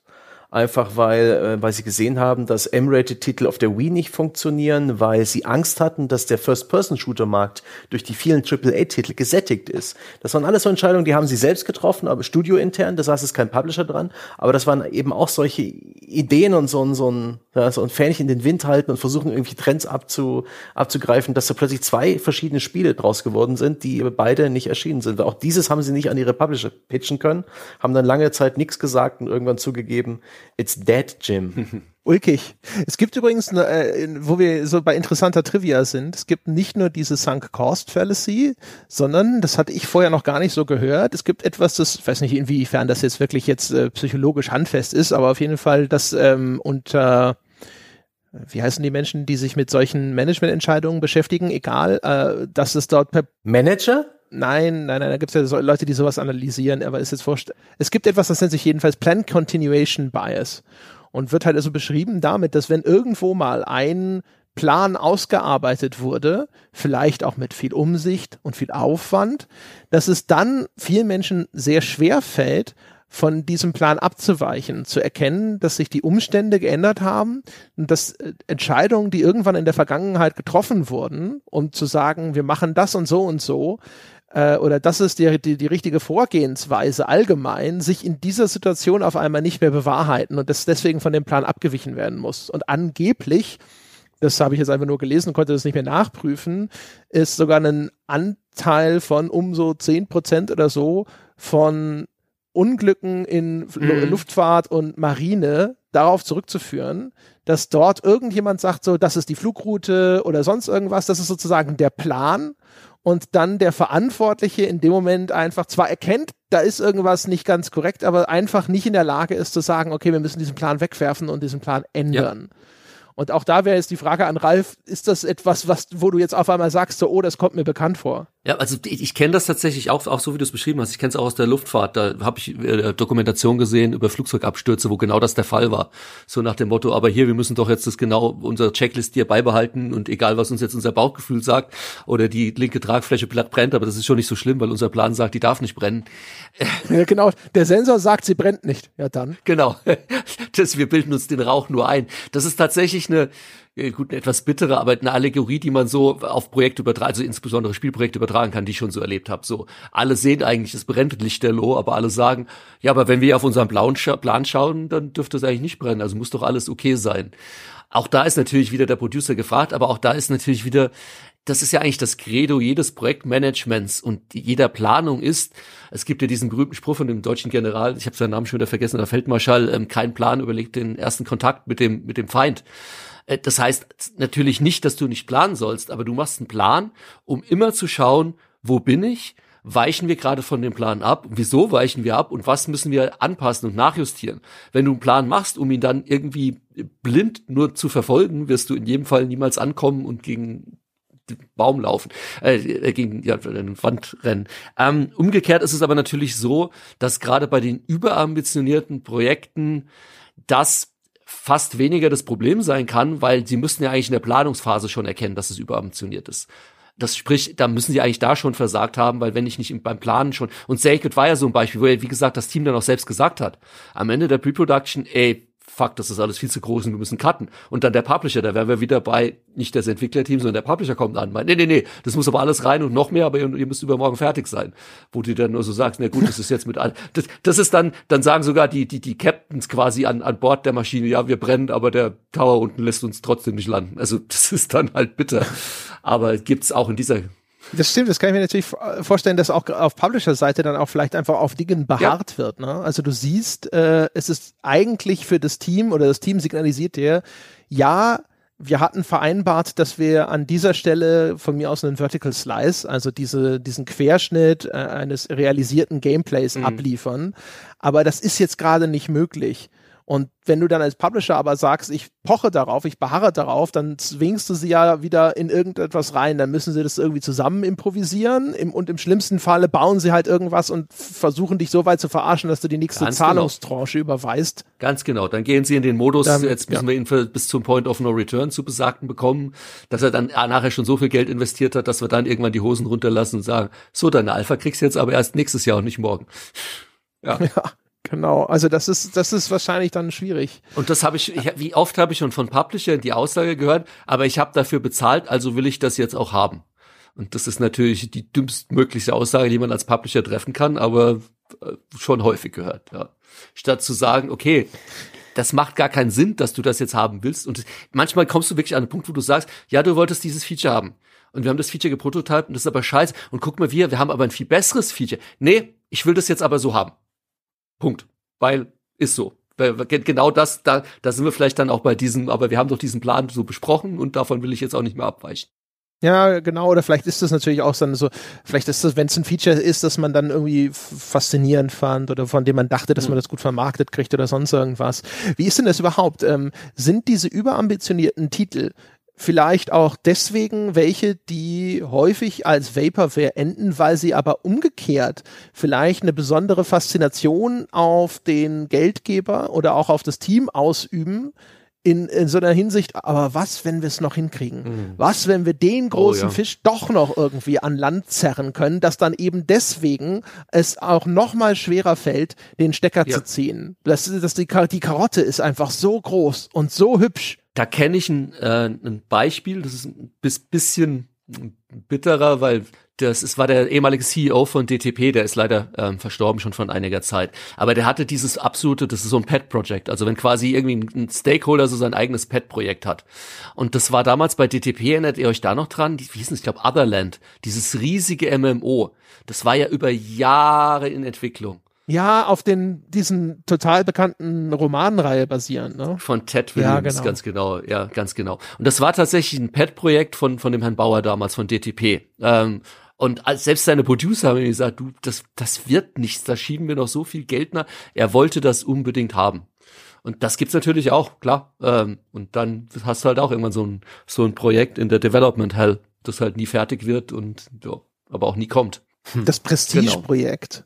Genau. Ist es ist es eine Verführung für gerade vielleicht den kleineren bis mittelgroßen Publisher, das Prestige-Projekt, irgendwas, wo man mal zeigt, dass man eben Weißt du, also ich stelle mir vor, so für so ein DTP ist es, hey, basierend auf einer international gefeierten Romanreihe und jetzt zeigen wir ihnen mal, dass wir nicht nur so ein kleines Adventure-Schnuckelding mm. sind. Ja, wir sind nicht hier die Nussschale, wir sind schon ein richtiges Boot. Klar. Ähm, das spielt da natürlich immer mit rein. Ähm, gerade wenn du in so einer Situation bist, wie du es beschrieben hast, dass du halt so vielleicht gerade so auf dem Weg nach oben bist und so bei den ganz Großen irgendwie mitspielen willst. Das ist ja, da siehst du ja dann oftmals so, dass genau solche Publisher dann auch irgendwelche versuchen, an große IPs ranzukommen. Oder sagen, oh, wir haben jetzt hier einen Deal mit Disney und jetzt sind wir halt auch ganz groß mit im Geschäft und sowas, ja. Selbst wenn der Deal, wenn du dir durchrechnest, in jedem Fall damit enden wird, dass du drauf zahlst.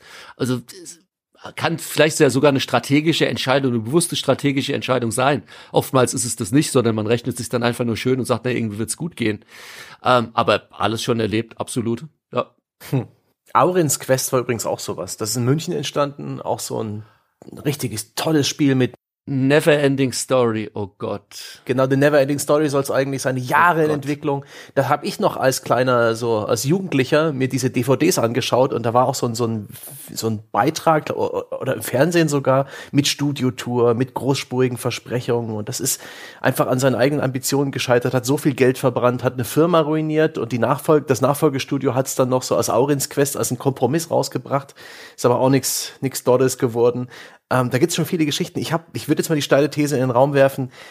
Plattforminhaber, also Konsolenhersteller wie Sony, Microsoft, früher Sega und Nintendo können sich eher leisten, so eine so ein visionäres Spiel, so eine potenzielle Vaporware weiter und weiter und weiter zu finanzieren, bis es dann vielleicht sogar hm. rauskommt. Dass also Spiele, wenn sie nicht zum Beispiel Dreams von Media Molecule, das wurde angekündigt zur Ankündigung der PS4 im Februar 2013. Und das ist jetzt vor kurzem rausgekommen. Das hat sieben Jahre gebraucht und ist es jetzt noch nicht fertig. Die fügen in Zukunft noch Features hinzu. Viele Sachen sind da noch nicht drin. Das ist so ein, ein sich weiterentwickelndes Projekt. Sieben hm. Jahre.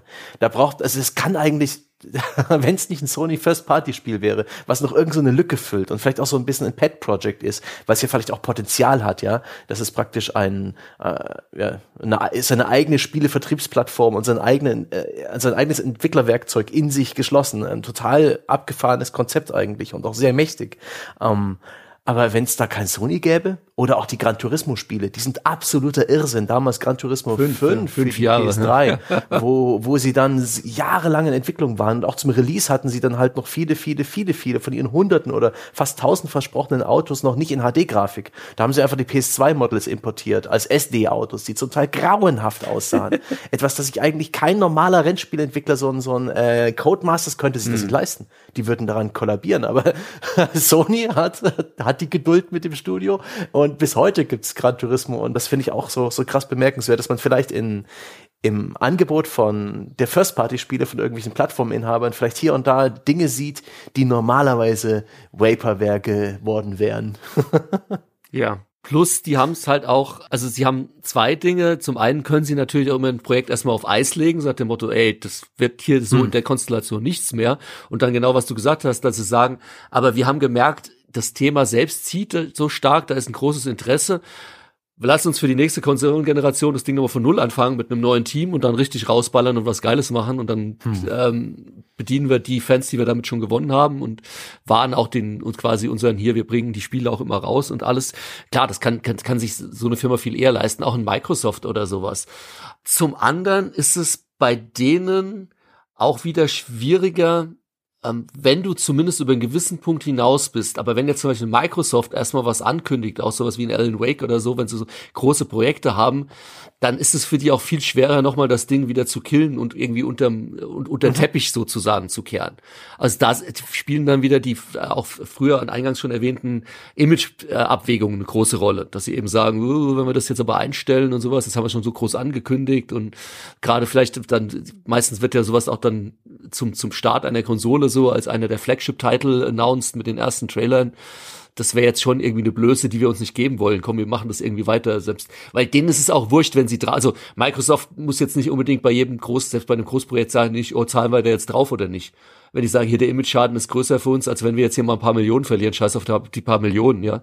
Das, das machen die ja mit Links, ja. Also die haben dann natürlich ganz andere Portokassen mhm. nochmal als jetzt ein THQ oder irgendwas in der, der oder ein Eidos Square Enix.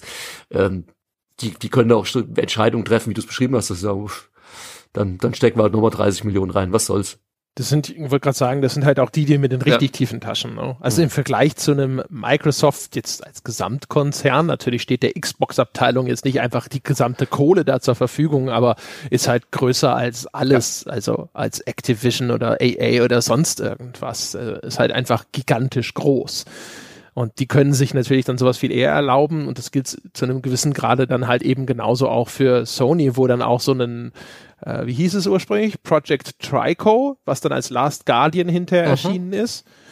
Das ist ja auch, ey, als das dann tatsächlich gezeigt wurde, das war zu einem Zeitpunkt, als ich nicht mehr dran geglaubt habe, dass das Ding wirklich noch kommt. Ja, genau sowas. Echt witzig weil es halt auch die Art Projekt ist, wo man so denkt, so, das haben die doch intern längst abgesägt. Wieso geben sie es denn nicht einfach mhm. zu? Oder ist natürlich äh, Beyond Good and Evil 2 von Ubisoft. Das war auch sowas. Also sehr, sehr früh mit diesem Teaser-Trailer angekündigt, zu dem sie auch nichts weiter kommentiert haben.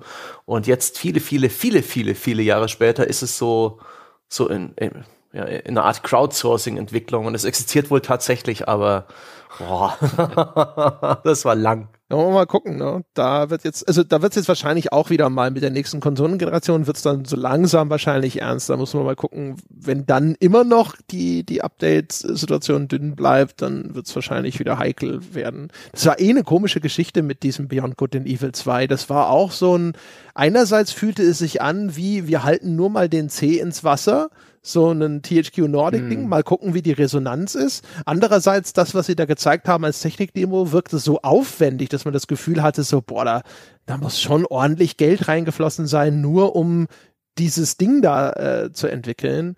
Also halbherzig wirkte das nun auch nicht. Nur halt, ne, halt eben super früh, was ja auch eindeutig dazu gesagt haben. Komische Konstellationen. Ich habe mir das immer intern, also in meinem Gehirn so zurechtgelegt, dass halt dieser Michel Ancel ja so ihr Star-Designer ist, ihr Miyamoto. Mm. Und wenn er das nun mal unbedingt machen will, haben sie halt irgendwann gesagt, ja, pass mal auf. Kriegst jetzt hier mal, keine Ahnung, fünf Millionen machst du jetzt mit dem Team hier mal so eine Technikdemo, dann stellen wir das raus und dann gucken wir mal bitte schön. Und dann gehen wir aber zusammen über die Zahlen und dann reden wir mal drüber, ob das jetzt wirklich machbar ist. Ja, du glaubst voll an den Titel und weil wir dich alle lieb haben, darfst du das jetzt, kriegst du jetzt halt mal ein bisschen Geld hier, damit wir mal schauen, ob hm. das machbar ist. Ja, bei dem wundert es mich auch, weil ich, ich habe den ersten Teil geliebt, also ich fand den toll, aber ich hatte immer das Gefühl, dass der jetzt nicht der riesen kommerzielle Erfolg war. Da war so ein Kritikerliebling und Fanliebling, aber mhm. ich hab, weiß nicht die genauen Zahlen, aber mich hat's immer gewundert, dass das, aber schauen wir mal. Vielleicht kommt ja der zweite Teil noch. Es gab ja auch noch dieses, war das nicht auch bei Ubisoft? Das, nee, oder bei Sony, dieses Wild? Ubisoft. Auch Ansel. Siehst du? Ha, dachte ich doch. Das, dieses äh, Spiel, wo so afrikanische Steppe und so und mm. das war halt auch nur atmosphärisch und ästhetisch total schön und man hat sich gedacht, so geil, was ist das? Ist das jetzt ein Safari-Spiel? Aber das ist doch zu billig, sowas macht der Ansel doch nicht. Und dann, ja, seitdem warten wir. Es gab dann sogar noch mal so eine Art Gameplay-Trailer, wo es ist irgendwie eine riesengroße Welt, irgendwelche Schamanen, Wildtiere, die man steuern kann, riesengroße Skelette unter Wasser, was ganz, ganz wirres, seltsames. I don't believe in it. Wirklich. Echt, da, das ist eins von den Spielen, wo ich mega negativ und zynisch eingestellt bin. Die haben keine fucking Idee, wie das Spaß machen soll. und wer weiß, existiert das, weil er dürfte jetzt ja auch mit äh, Beyond Good and Evil 2 zu tun haben, wie auch immer das jetzt letztlich heißen wird und welches so das Spiel das sein wird. Ähm, aber Ubisoft hatte auch einen der ungewöhnlichsten Fälle von Vaporware in dem Sinne, dass die Art der und Weise der Ankündigung halt so kreativ war, eigentlich direkt sympathisch und zwar meine ich das Raumschiffsspiel Pioneer, Project Pioneer. Es hatte niemals einen Titel, es war, wurde niemals direkt offiziell angekündigt, aber in Watch Dogs 2 gab es ein Easter Egg, das ist 2016 rausgekommen. War das 2016? Ich glaube schon. Ähm, da konnte man Ubisoft hacken, ne? das Ubisoft Entwicklerstudio und hat da einen geheimen Trailer ähm, stehlen können und den konnte man dann im Spiel, wenn man diese Nebenmissionskette gemacht hat, sich anschauen. Und das war, das waren Szenen eines Weltraumspiels mit ganz vielen Raumstationen und Planeten und es war, hatte so ein bisschen No Man's Sky Look, aber es sah cool aus und interessant und ursprünglich hatten sie vor, im nächsten Jahr auf der E3 dann das Project Pioneer dann final zu enthüllen, aber ihnen ist was dazwischen gekommen, also das hat dann, es wurde dann intern gecancelt. Äh, was völlig normal ist für so einen Publisher und äh, passiert. Aber die Tatsache, dass sie es eben halt auf die Art und Weise angekündigt haben, finde ich irgendwie total ja, niedlich und kurios und äh, eigentlich total geil. Das hat sich bis jetzt noch niemand getraut. Schade, dass das jetzt ausgerechnet dann relativ früh auch gecancelt wurde. Hm. Hätten sie einfach irgendwie Star Citizen kaufen sollen und stattdessen releasen. da hätten sie ja Weltraumspiel gehabt. Ja, das da, das da hätte Vivendi äh, den Rücken in Ubisoft, äh, den, den Dolch in ja. Ubisofts Rücken stechen können, wenn sie noch die, mit, mit Star Citizen beladen wären. Äh, stell dir mal vor, du versteckst den Trailer zu, als, als, als den Ankündigungstrailer in einem anderen Spiel und keiner findet ihn jeweils. Und die ganzen Typen, die ganzen Entwickler sitzen da und dann und, und, und so, und dann werden die, die Hinweise auf Twitter immer deutlicher. Vielleicht gibt es ja noch was im Spiel zu entdecken. Ja, schaut doch mal da. Ja. Wart ihr eigentlich schon mal? ja. Das hat ja, das hat ja auch unser geliebter Hideo Kojima gemacht mit diesem Playable Teaser, PT damals für die PS4. Ah, ja. Diesem Horror-Experience-Spiel, was inzwischen so einen schönen Seltenheitswert hat. Wer da noch eine Konsole hat, auf dem es installiert ist, auf der es installiert ist, der kann die Baby verkaufen.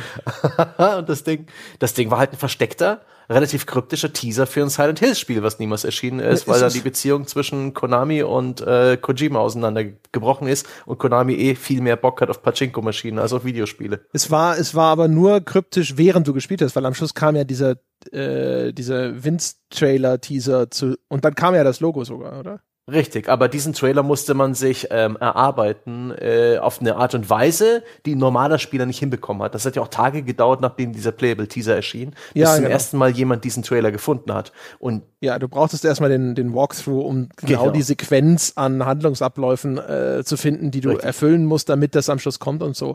Und das war nichts, was das Spiel irgendwie als Quest oder als Aufgabe klar kommuniziert nein, hat. Das war wirklich nein, nein, ein kryptisches Rätsel. Und aber das war natürlich ein Teil der Faszination, dass ja. das so eine so eine J.J. Abrahams Mystery Box gewesen ja. ist. Ne? Und da haben wir den zweiten, die, den zweiten Fall von Vaporware, der aus dem Easter Egg gesprungen ist. Ärgerlich. Ja, wobei, ich meine, das war jetzt natürlich, ja, das. Ja, nicht ganz dasselbe. Aber das ist noch gezielter, ne? Aber ja. auf jeden Fall, das ist bestimmt einer der schmerzhaftesten Fälle mhm. von Vaporware, in meinem Leben zumindest. Weil erstens diese PT-Demo, die war natürlich so geil und dann hat man ja auch gedacht, man kriegt ein Silent Hill-Spiel oder Silent Hills äh, in dem Stil. Dann kamen hinterher die Interviews und haben da schon erstes kaltes Wasser drüber gekippt, weil die gesagt haben, das Silent Hill Spiel wird aber anders als diese PT-Demo und alle so, also zumindest ich so, aber warum? Das war das, was geil war. Gib uns mehr davon. Und dann war das ja auch noch eine Kooperation zwischen Kojima und Benicio, mhm. nee, nicht Benicio Guillermo del Toro. Und ja. den liebe ich ja sehr. Und das, oh, das war schon. Und dann ist ja auch das andere äh, Del Toro-Projekt ist ja dann auch noch gleich über die Wupper gegangen bei THQ. Ich glaube, es hm. hieß in Insane oder sowas. Stimmt, da war was. Ja. THQ hat ein Del Toro-Projekt, das ist, weiß ich auch nicht. Doch, doch, die hatten das auch, aber es ist halt auch, das ist so ein Ding, das war announced. Ich habe mal mit jemandem von THQ gesprochen, der gesagt hat, intern, er hätte da ein bisschen mehr gesehen zu, im Sinne von aber auch nicht jetzt was Spielbares, sondern halt schon Bilder davon. Ich weiß nicht mal mehr genau, ob das jetzt Konzeptzeichnungen waren oder tatsächlich schon irgendwelche Screenshots oder sonst irgendwas. Aber das war, das war der Ausflug von Guillermo del Toro in der Spielebranche. Direkt zweimal. Das bringt bei mir jetzt wieder Erinnerungen an, äh, auf, an äh, weckt Erinnerungen an ein anderes Vaporware-Spiel von Joe Wood, Stargate. Tada! ah, das Gute. Stargate SG-1 oder so, ne? Genau, ja. ja. Da war doch auch der, wie hieß er, der Schauspieler da, der Anderson oder was? Ja, MacGyver, der MacGyver. Genau, der war damit dran beteiligt und. Den man aber bitte nicht auf MacGyver genau. ansprechen soll. Das habe ich, glaube ich, schon mal erzählt. Ich war auf der E3 bei einem Termin zu diesem Stargate-Spiel und da hatten sie diesen, wer ist der Richard Dean Anderson, glaube ich? Ja, genau, irgend sowas, ja. Mhm. Und, äh, und dann, dann vorher war es, frag ihn nicht nach MacGyver. Da hat er keinen Bock mehr drauf. Du hast ihn nach MacGyver gefragt. Bitte, André. Sag mir, dass du ihn, dass du ihn danach Was? gefragt hast, oder? Nee, ich habe das Interview so. hinterher ausfallen lassen, weil äh, es, ich habe dann, es, es hieß dann so, ja, was kann er denn überhaupt über das Spiel erzählen? Und es stellte sich raus, eigentlich nichts. der ist halt da, um das Spiel zu promoten, aber er hat mit der Entwicklung nicht wirklich viel zu tun. Es ist kein Entwickler dabei und sonst irgendwas. Und dann habe ich damals gedacht, so, ja, ich habe zwar als Kind MacGyver geschaut, aber ich bin jetzt nicht der große MacGyver-Fan. Es ist nicht so, dass ich aus persönlichen Gründen da jetzt irgendwie dran hängen würde an diesem Interviewtermin. Und es erschien mir halt einfach völlig nutzlos, mit dem zu sprechen. Und äh, bin dann einfach da nie hingegangen. Dementsprechend habe ich dann aber auch MacGyver nie getroffen. Schade. Hm. Hm. Tja. Aber du hättest ihn gefragt, lass mich raten, wenn du die Chance gehabt hättest. Ja, vielleicht. Vielleicht so als erstes direkt so. Genau. Legst ihm Kuli auf den Tisch und sagst. Hätte ihn als MacGyver begrüßt. Bau mir hier eine Atombombe drauf, bitte. Komm. ich hätte ihn direkt begrüßt. Oh, MacGyver! Und dann sofort so und raus. Ja. Nur noch ein schmollender Agent im Raum. Ja der traurig den Kopf schüttelt. Ach, schön. Aber das kommt auch noch in, meine, in, in mein Repertoire der zynischen äh, Reflexhandlungen, sobald irgendwie jemand ankündigt, als allererstes Kooperation mit Regisseur ja. XY. Ja. Vaporware, not gonna happen. Hallo, Steven Spielberg hat seine Spiele ja alle rausgebracht. So. Nein, dieses komische Adventure-Ding, was er ursprünglich geplant hat, Area 51 oder was da der Codename war. Hm? Steven Spielberg, der hat Boomblocks gemacht für die Wii. Das hat er rausgebracht. Darauf haben wir alle gewartet. Aber dieses komische. Ja, und er hat doch hier. Und The Dick hat er doch gemacht. Das war, war das Spielberg? Das war doch bloß Lucas Games. In Anführungsstrichen gemacht. Es war Lucas Arts, aber ich dachte, das wäre auch schon eine Spielberg-Kooperation gewesen. Glaubt, es basierte damals auf einem Drehbuch von Spielberg, wo sie ursprünglich einen Film draus machen wollten. Ja, irgendwie, ja. ja, ja. genau so war das, ja. Okay, okay, okay, nee. Aber es gab da dieses Adventure-Ding, ähm, das niemals erschienen ist. Aber ja, nee, also wirklich auch, äh, wir haben Guillermo del Toro gewonnen, ist, glaube ich, jetzt ein guter, ein guter Punkt, wo man sich direkt verabschieden kann von jeglicher ja. Hoffnung, dass es erscheint oder gut wird. Ich meine, ja, genau. Direkt dagegen wetten, Aktien shorten. Wir hatten Del Toro in jetzt, ähm, na komm, Death Stranding. Ja. Aber auch das war nur ein Ersatz del Toro. Da hat sich der, der, der dicke Mann aus Spanien, oder war das, ist er Spanier Mexiko. oder ist er Argentinier, Mexikaner, hat er sich einmal scannen lassen und er wurde dann aber von jemand anders geschauspielt und von jemand anders gesprochen. Da hat sich bloß jemand del Toros Körper angezogen. Weird. ja. Na denn, was bleibt uns denn noch zu äh, diskutieren, was Vaporware angeht? Also was, äh, was es noch an Kategorien gibt, also eine ist ja klar, ne? Also die haben wir jetzt ein bisschen auch ausgeklammert, beziehungsweise hier und da sind wir trotzdem reingeschlittert, nämlich hier einfach das, das Missmanagement des Ganzen. Ja. Mhm. Dass irgendwelche Probleme entweder nicht frühzeitig erkannt werden, oder man einfach zu lange an irgendwelchen Plänen festhält.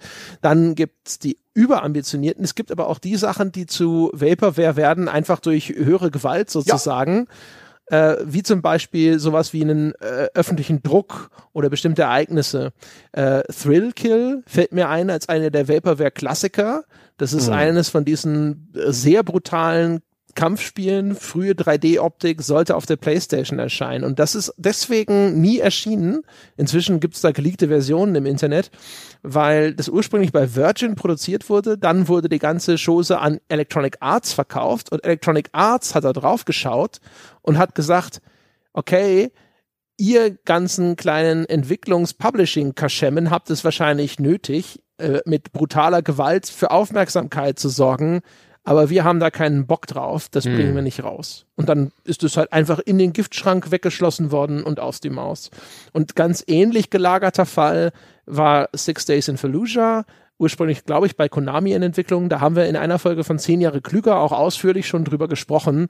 Ein Spiel, das realistisch diesen Nahostkonflikt abbilden wollte, insbesondere indem es auch beide Seiten des Konflikts darstellt.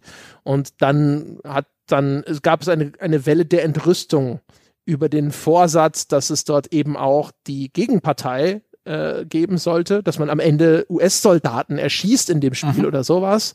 Und dann hat man dem auch den Stecker gezogen, weil man dann auf Seite des Publishers gesagt hat, so, ja, okay, nee, das können wir in diesem gesellschaftlichen Klima jetzt einfach nicht rausbringen. Es bringt also auch nichts, das fertig entwickeln zu lassen. Und das Entwicklungsteam hat noch eine Weile versucht, das irgendwo an den Mann zu bringen, ist aber anscheinend nicht für nicht geworden so einen ähnlichen Fall von höherer Gewalt, ja, wo ein Spiel komplett fertig war, aber doch nicht rausgekommen ist. Ähm, den hat äh, der Ralf im, im, Skype-Vorgespräch oder als wir ein bisschen gechattet haben, ja. uns genannt. Ralf, willst du da unsere Zuhörer erhellen? Weil ich musste ich musste mich schon sehr, also ich musste, ich, ich habe so ein Geräusch, habe ich gemacht. Ja, genau, das war eine sehr äh, lustige mhm. Geschichte. Das war bei Sunflowers in der Anfangszeit, also noch weit vor Anno, ähm, auch noch vor einem Fugger 2, was dann so der erste große Achtungserfolg war.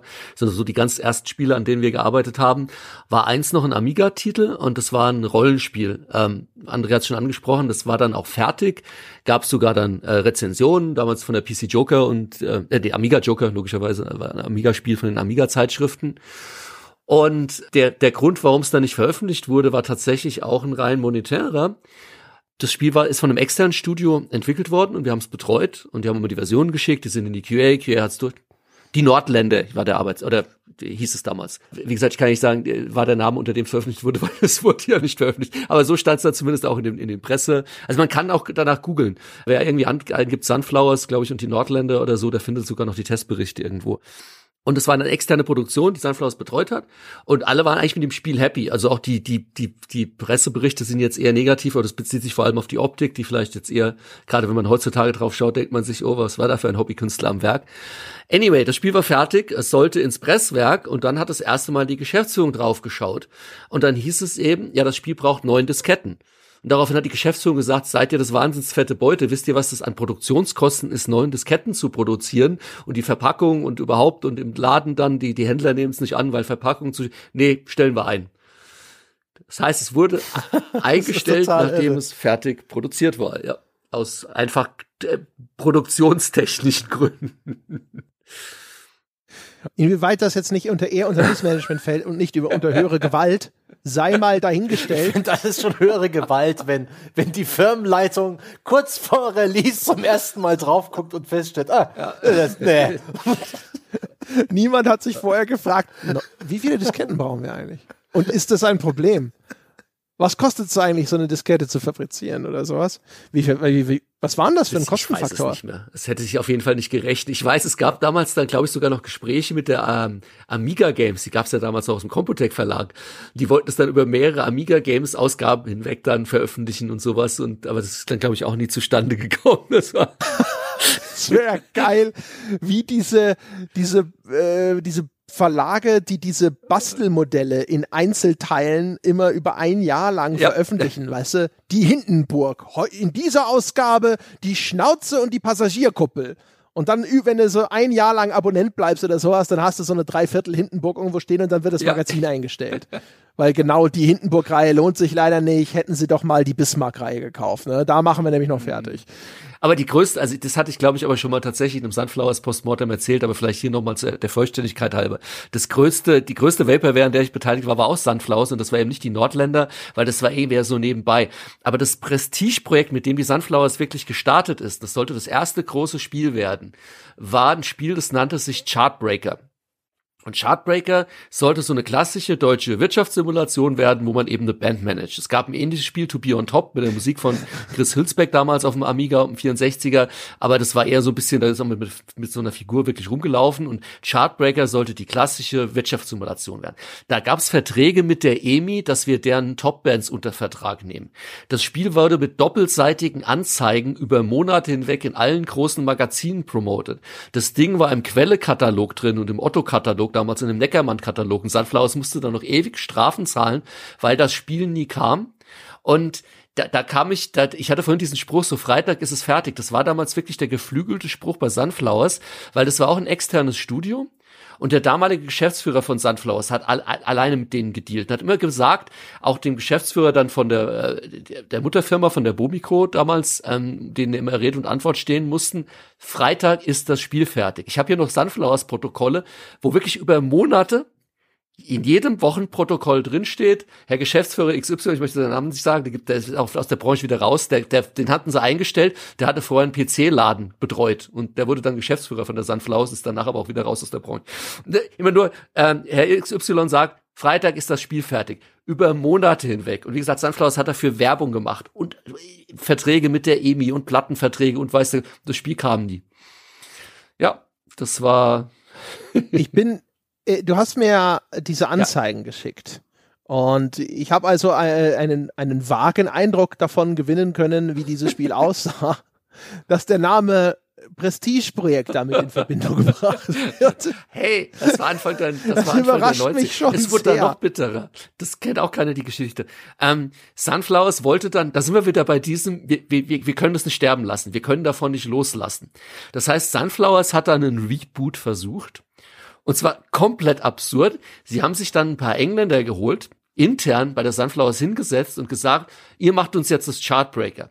Die hatten aber keinen Bock auf eine Wirtschaftssimulation und dann sind sie hingegangen und haben ein Point-and-Click-Adventure gemacht mit, mit LucasArts-Grafiken das nichts mehr mit dem Spiel zu tun hatte, außer dem Namen Chartbreaker. Und irgendwann kam die Geschäftsleitung an, was macht ihr denn da? Ja, wir hatten keinen Bock auf eine Wirtschaftssimulation, wir haben jetzt ein Point-and-Click-Adventure gemacht. Das Spiel ist aber auch nie erschienen, obwohl es fertig war, weil, nächste Ironie des Schicksals, das war ein VGA-Grafik, 320 mal 280, glaube ich. Und damals war gerade so der Switch zu, von VGA auf SVGA. Sprich, das Spiel war wiederum fertig und Sunflowers hat gesagt, nee, VGA ist scheiße, das können wir den Leuten heutzutage nicht mehr zumuten, gibt's keinen Markt mehr, ist jetzt SVG angesagt. Also Spiel in den Giftschrank. Das heißt, Sun, äh, Chartbreaker kam sogar zweimal nicht. War nicht VGA schon 640, 480 und SVGA 800, 600? Mm, nee. nee. Nee, ich glaube, die Grafiken sind noch 320, 240 oder ja, 320, 240. 240, okay. genau. Ja. Okay, okay, okay. Habe ich das falsch schon ja. mal in meinem Alt gespeichert. Übrigens für alle, die ganz kurz gestutzt haben, die EMI, das ist ein Musikverlag gewesen. Ja, stimmt. Gibt's die überhaupt noch? Das war früher mal so was Großes, so M Musikverlage da. Die, die hatten so Platten. Das sind diese großen, runden, schwarzen Scheiben, die hat man auf dieses Gerät ja, ja, ja, ja, gut. Ich meine, so lange ist noch auch nicht her, ne? Da kannst du schon von Musikkassetten wenigstens sprechen oder ja, wahrscheinlich auch Anfangs. CDs. Musik-CDs waren ja deutlich früher als äh, Computerdaten-CDs. Aber das ist genau. Das ist so wie, wie Ariola, das kennen die jungen Leute ja auch alle noch. Ja, genau, unbedingt. Ja, wunderbar. Äh, habt ihr noch irgendwas, was ihr dringend loswerden äh, wollt? Denn ansonsten nähern wir uns der Zwei-Stunden-List ich äh, will ganz kurz noch eins erwähnen, weil ich es auf der E3 2009 oder 2010, ich habe es mir aufgeschrieben, es war, ich habe es mir nicht aufgeschrieben, 2009 dürfte es gewesen sein, ähm, Pirates of the Caribbean Armada of the Damned, ein von ähm, Propaganda Games in Kanada, ehemalige EAler, die haben vorher, ähm, was haben sie gemacht, die Turok-Lizenz, haben so ein neues Turok gemacht, 2008. Ich habe ich hab keine Erinnerung mehr an das 2008er Turok, gar nicht. Und Tron Evolution haben sie auch noch gemacht und dieses Pirates of the Caribbean Rollenspiel, das sah ein bisschen wie Fable aus. Das hatte nette Ideen, die Präsentation war cool, der Messestand war cool, die Leute waren happy. Und dann hat Disney gesagt, nee, wir machen den Laden dicht. Wir publishen keine Spiele mehr. Und das ist eben auch in eher eine Form von höherer Gewalt, würde ich sagen. Das kam bei Disney häufiger vor, da war ich auch teilweise. Ist, ja, das ja, macht Disney oft. Das kommt immer so in so, in so Wellen. Ja, lass uns mal wieder Spiele machen. Ah, nee, doch nicht. Ah, doch, komm, wir machen. Äh, nee, doch nicht. Und das ist dann so ein Sonderfall, wo auch aus diesen Spielen, die haben keine Chance mehr. Die haben Lizenzen. Das heißt, das kann ein anderes Studio nicht weitermachen. Und das ist, ähm, es ist ein extra gegründetes Studio gewesen. Das hat Disney gehört. Das wurde, das hat komplett dieser Konzern den Games-Betrieb eingestellt und alles wirklich fallen lassen an Projekten, mm. die noch in Arbeit waren. Mm. Was für eine Schande. Ja. Ah. Das ist ein bisschen so wie, aber da, die haben es ja alle geschafft, ne? Bei dieser, wenn die Activision-Fusion, mhm. wo dann äh, hinterher das Portfolio ausgesiebt wurde und dann sind ja Ghostbusters und Brutal Legend und so sind dann ja alle rausgeflogen. Die haben halt alle eine neue Heimat gefunden. Stimmt, die haben noch was gefunden, ja. Ja, ja genau. Also solche Sachen sind natürlich dann, das ist dann aber häufig, was dann eher für, zur Einstellung führt und weniger zur Vaporware. Ne? Die Vaporware braucht ja. ja jemanden, der verbissen an ihr irgendwie festhält und zumindest nicht öffentlich zugeben will, dass da nichts mehr kommt äh, oder der das Projekt auch das fünfte Mal nochmal rebootet. Mal schauen, wie es jetzt zum Beispiel auch mit Dead Island 2 weiterläuft. Oh, herrliches Beispiel. Auch einfach eine, eine, eine schöne deutsche Vaporware mhm. ist inzwischen. Ne? Mhm. Also erst so Verhandlungen mit Techland gescheitert, dann zu Jäger, dann, da ist ja jetzt vor kurzem sogar diese erste Version von Jäger geleakt, mhm. die, die sie mal irgendwo wahrscheinlich dann auch benutzt haben, um so die ersten Gameplay-Sachen davon damals vorzustellen. Dann zu Sumo Digital und so, wenn ich recht informiert bin, ist es da auch schon nicht mehr, sondern ist inzwischen wieder nochmal gewechselt zu den Dambuster Studios, also das, was früher Free Radical beziehungsweise Crytek UK gewesen ist. Yep. Die, die das Homefront 2 äh, fertig machen mussten, die armen Schweine. Ja, wir erinnern uns alle an Homefront 2. Ja, ja, genau. Also ich würde sie nicht an Homefront 2 messen wollen, weil das ist nee. ja auch so ein Ding. Da haben sie ein ganz schwer, schweres Erbe angetreten, glaube ich. Und da mussten sie auch noch das Ding halt irgendwie so ein bisschen aus der Tür prügeln. Und jetzt schon wieder. Jetzt treten sie schon wieder ein Erbe an. Jetzt, ja, ich wollte gerade sagen. die wollen eigentlich nur Timesplitters machen, aber sie dürfen nicht. Aber als Entwicklerstudio ein Spiel von jemand anders zu übernehmen, ist schon undankbar. Aber ein Spiel zu übernehmen, an dem vier Parteien oder drei Parteien vorher schon bitte. Pff, äh, Irrsinn. Also im, wenn du so willst, sind da sogar vier, vier Fußstapfen, in die du treten musst. Ne? Also Techland, die ja auch inzwischen vor allem dann mit Dying Light ihre eigene Fortsetzung unter anderem Namen vorgelegt haben. Du hast also jetzt Oh, Dying Light übrigens, die, äh, da, da, da dampft es auch äh, bei diesem Projekt, auch was man so an Gerüchten hört. Äh, Dying Light 2. Dying Light 2, ja. Ja. Äh, äh Ach, it's guck. in trouble. Not, wir haben das vor über einem Jahr, wann haben wir das gesehen? Vor zwei Jahren? Wir, wir, haben das, die haben uns doch so eine ganze Mission vorgespielt. Das ja. sah wirklich aus wie etwas, wo nicht mehr so viel anbrennt. Was war denn das? War das 2019 oder 2018, als wir das gesehen haben? Das ist schon auch schon wieder eine Ewigkeit her und ich, man hört, das funktioniert alles nicht so richtig gut. Und äh, dieser Autor, Chris Avalon, hat sich da inzwischen auch schon, der ist mehr oder weniger fertig mit seiner Arbeit und ist auch nicht mehr so richtig drin und alle sind so eher so beim, ah, wenn es um das Thema Dying Light 2 geht. so dieses, dieses, ich habe in eine Zitrone gebissen Gesicht. So.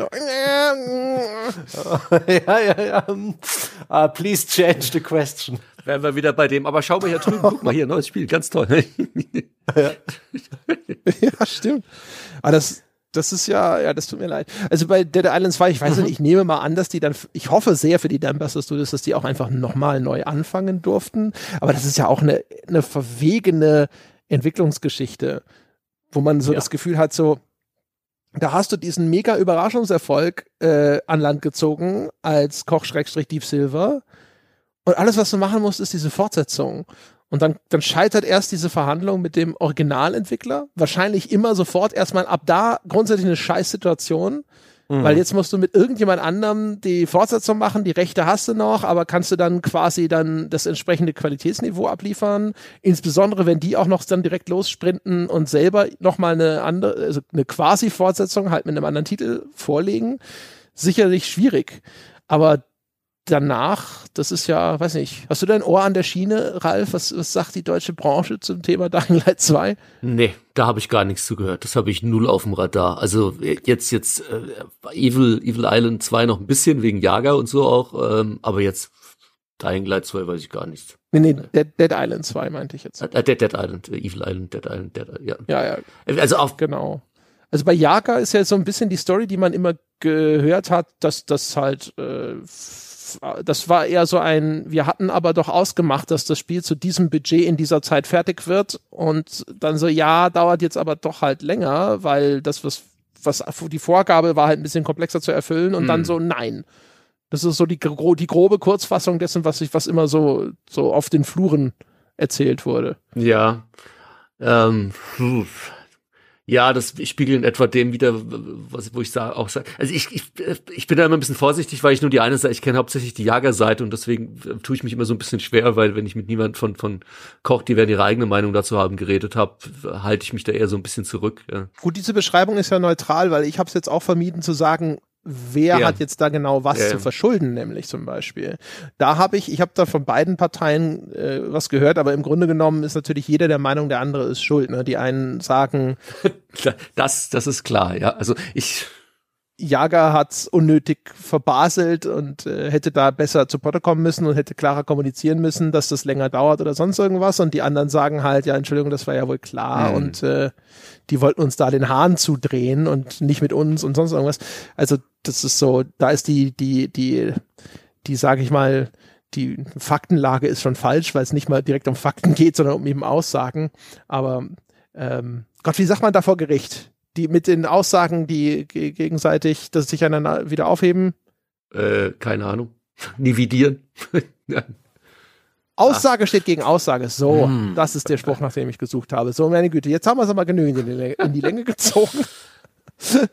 meine Damen und Herren, das soll es gewesen sein mit diesem etwas anderen, ungewöhnlichen und natürlich zu keiner Sekunde abschweifenden Blick auf das Thema Vaporware. Wie immer sage ich, Ralf, vielen Dank, dass du da gewesen bist. Sehr gerne. Euch da draußen, vielen Dank, dass ihr zugehört habt. Ich hoffe, es hat euch gefallen. Falls ja, dann keimt in euch sicherlich jetzt gerade der Wunsch auf, eure Dankbarkeit irgendwie zu zeigen. Ja, ihr habt kostenlos diesen wunderbaren Podcast bekommen, zwei Stunden beste Unterhaltung. Mein Gott, man möchte sich erkenntlich zeigen. Gäbe es doch nur eine Möglichkeit, das zu tun. Und wie es der Zufall will, man könnte zum Beispiel auf iTunes vorbeischneiden, die verdiente 5-Sterne-Wertung abgeben, kann uns auch bewerten auf Facebook, man kann uns folgen auf Spotify oder aber man belohnt sich selber einfach ein bisschen und denkt sich, nein, nein, zwei Stunden gute Unterhaltung, das ist gut, aber wie wär's denn mit, keine Ahnung, tausend Stunden gute Unterhaltung? Wir haben inzwischen so unglaublich viele Podcasts, die ihr als Bäcker dieses Projekt sofort bekommt mit fantastischen Berichten, übrigens auch mit fantastischen Berichten, die Ralf in dieser Folge mehrfach äh, referenziert hat.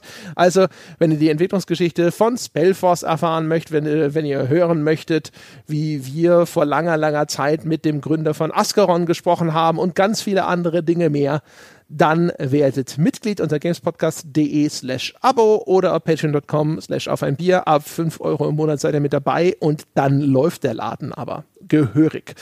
Und unter forum.gamespodcast.de könnt ihr wie immer mit uns über diese Folge oder auch über Gott und die Welt diskutieren im weltbesten Spieleforum in angenehmer, wohlmoderierter Atmosphäre.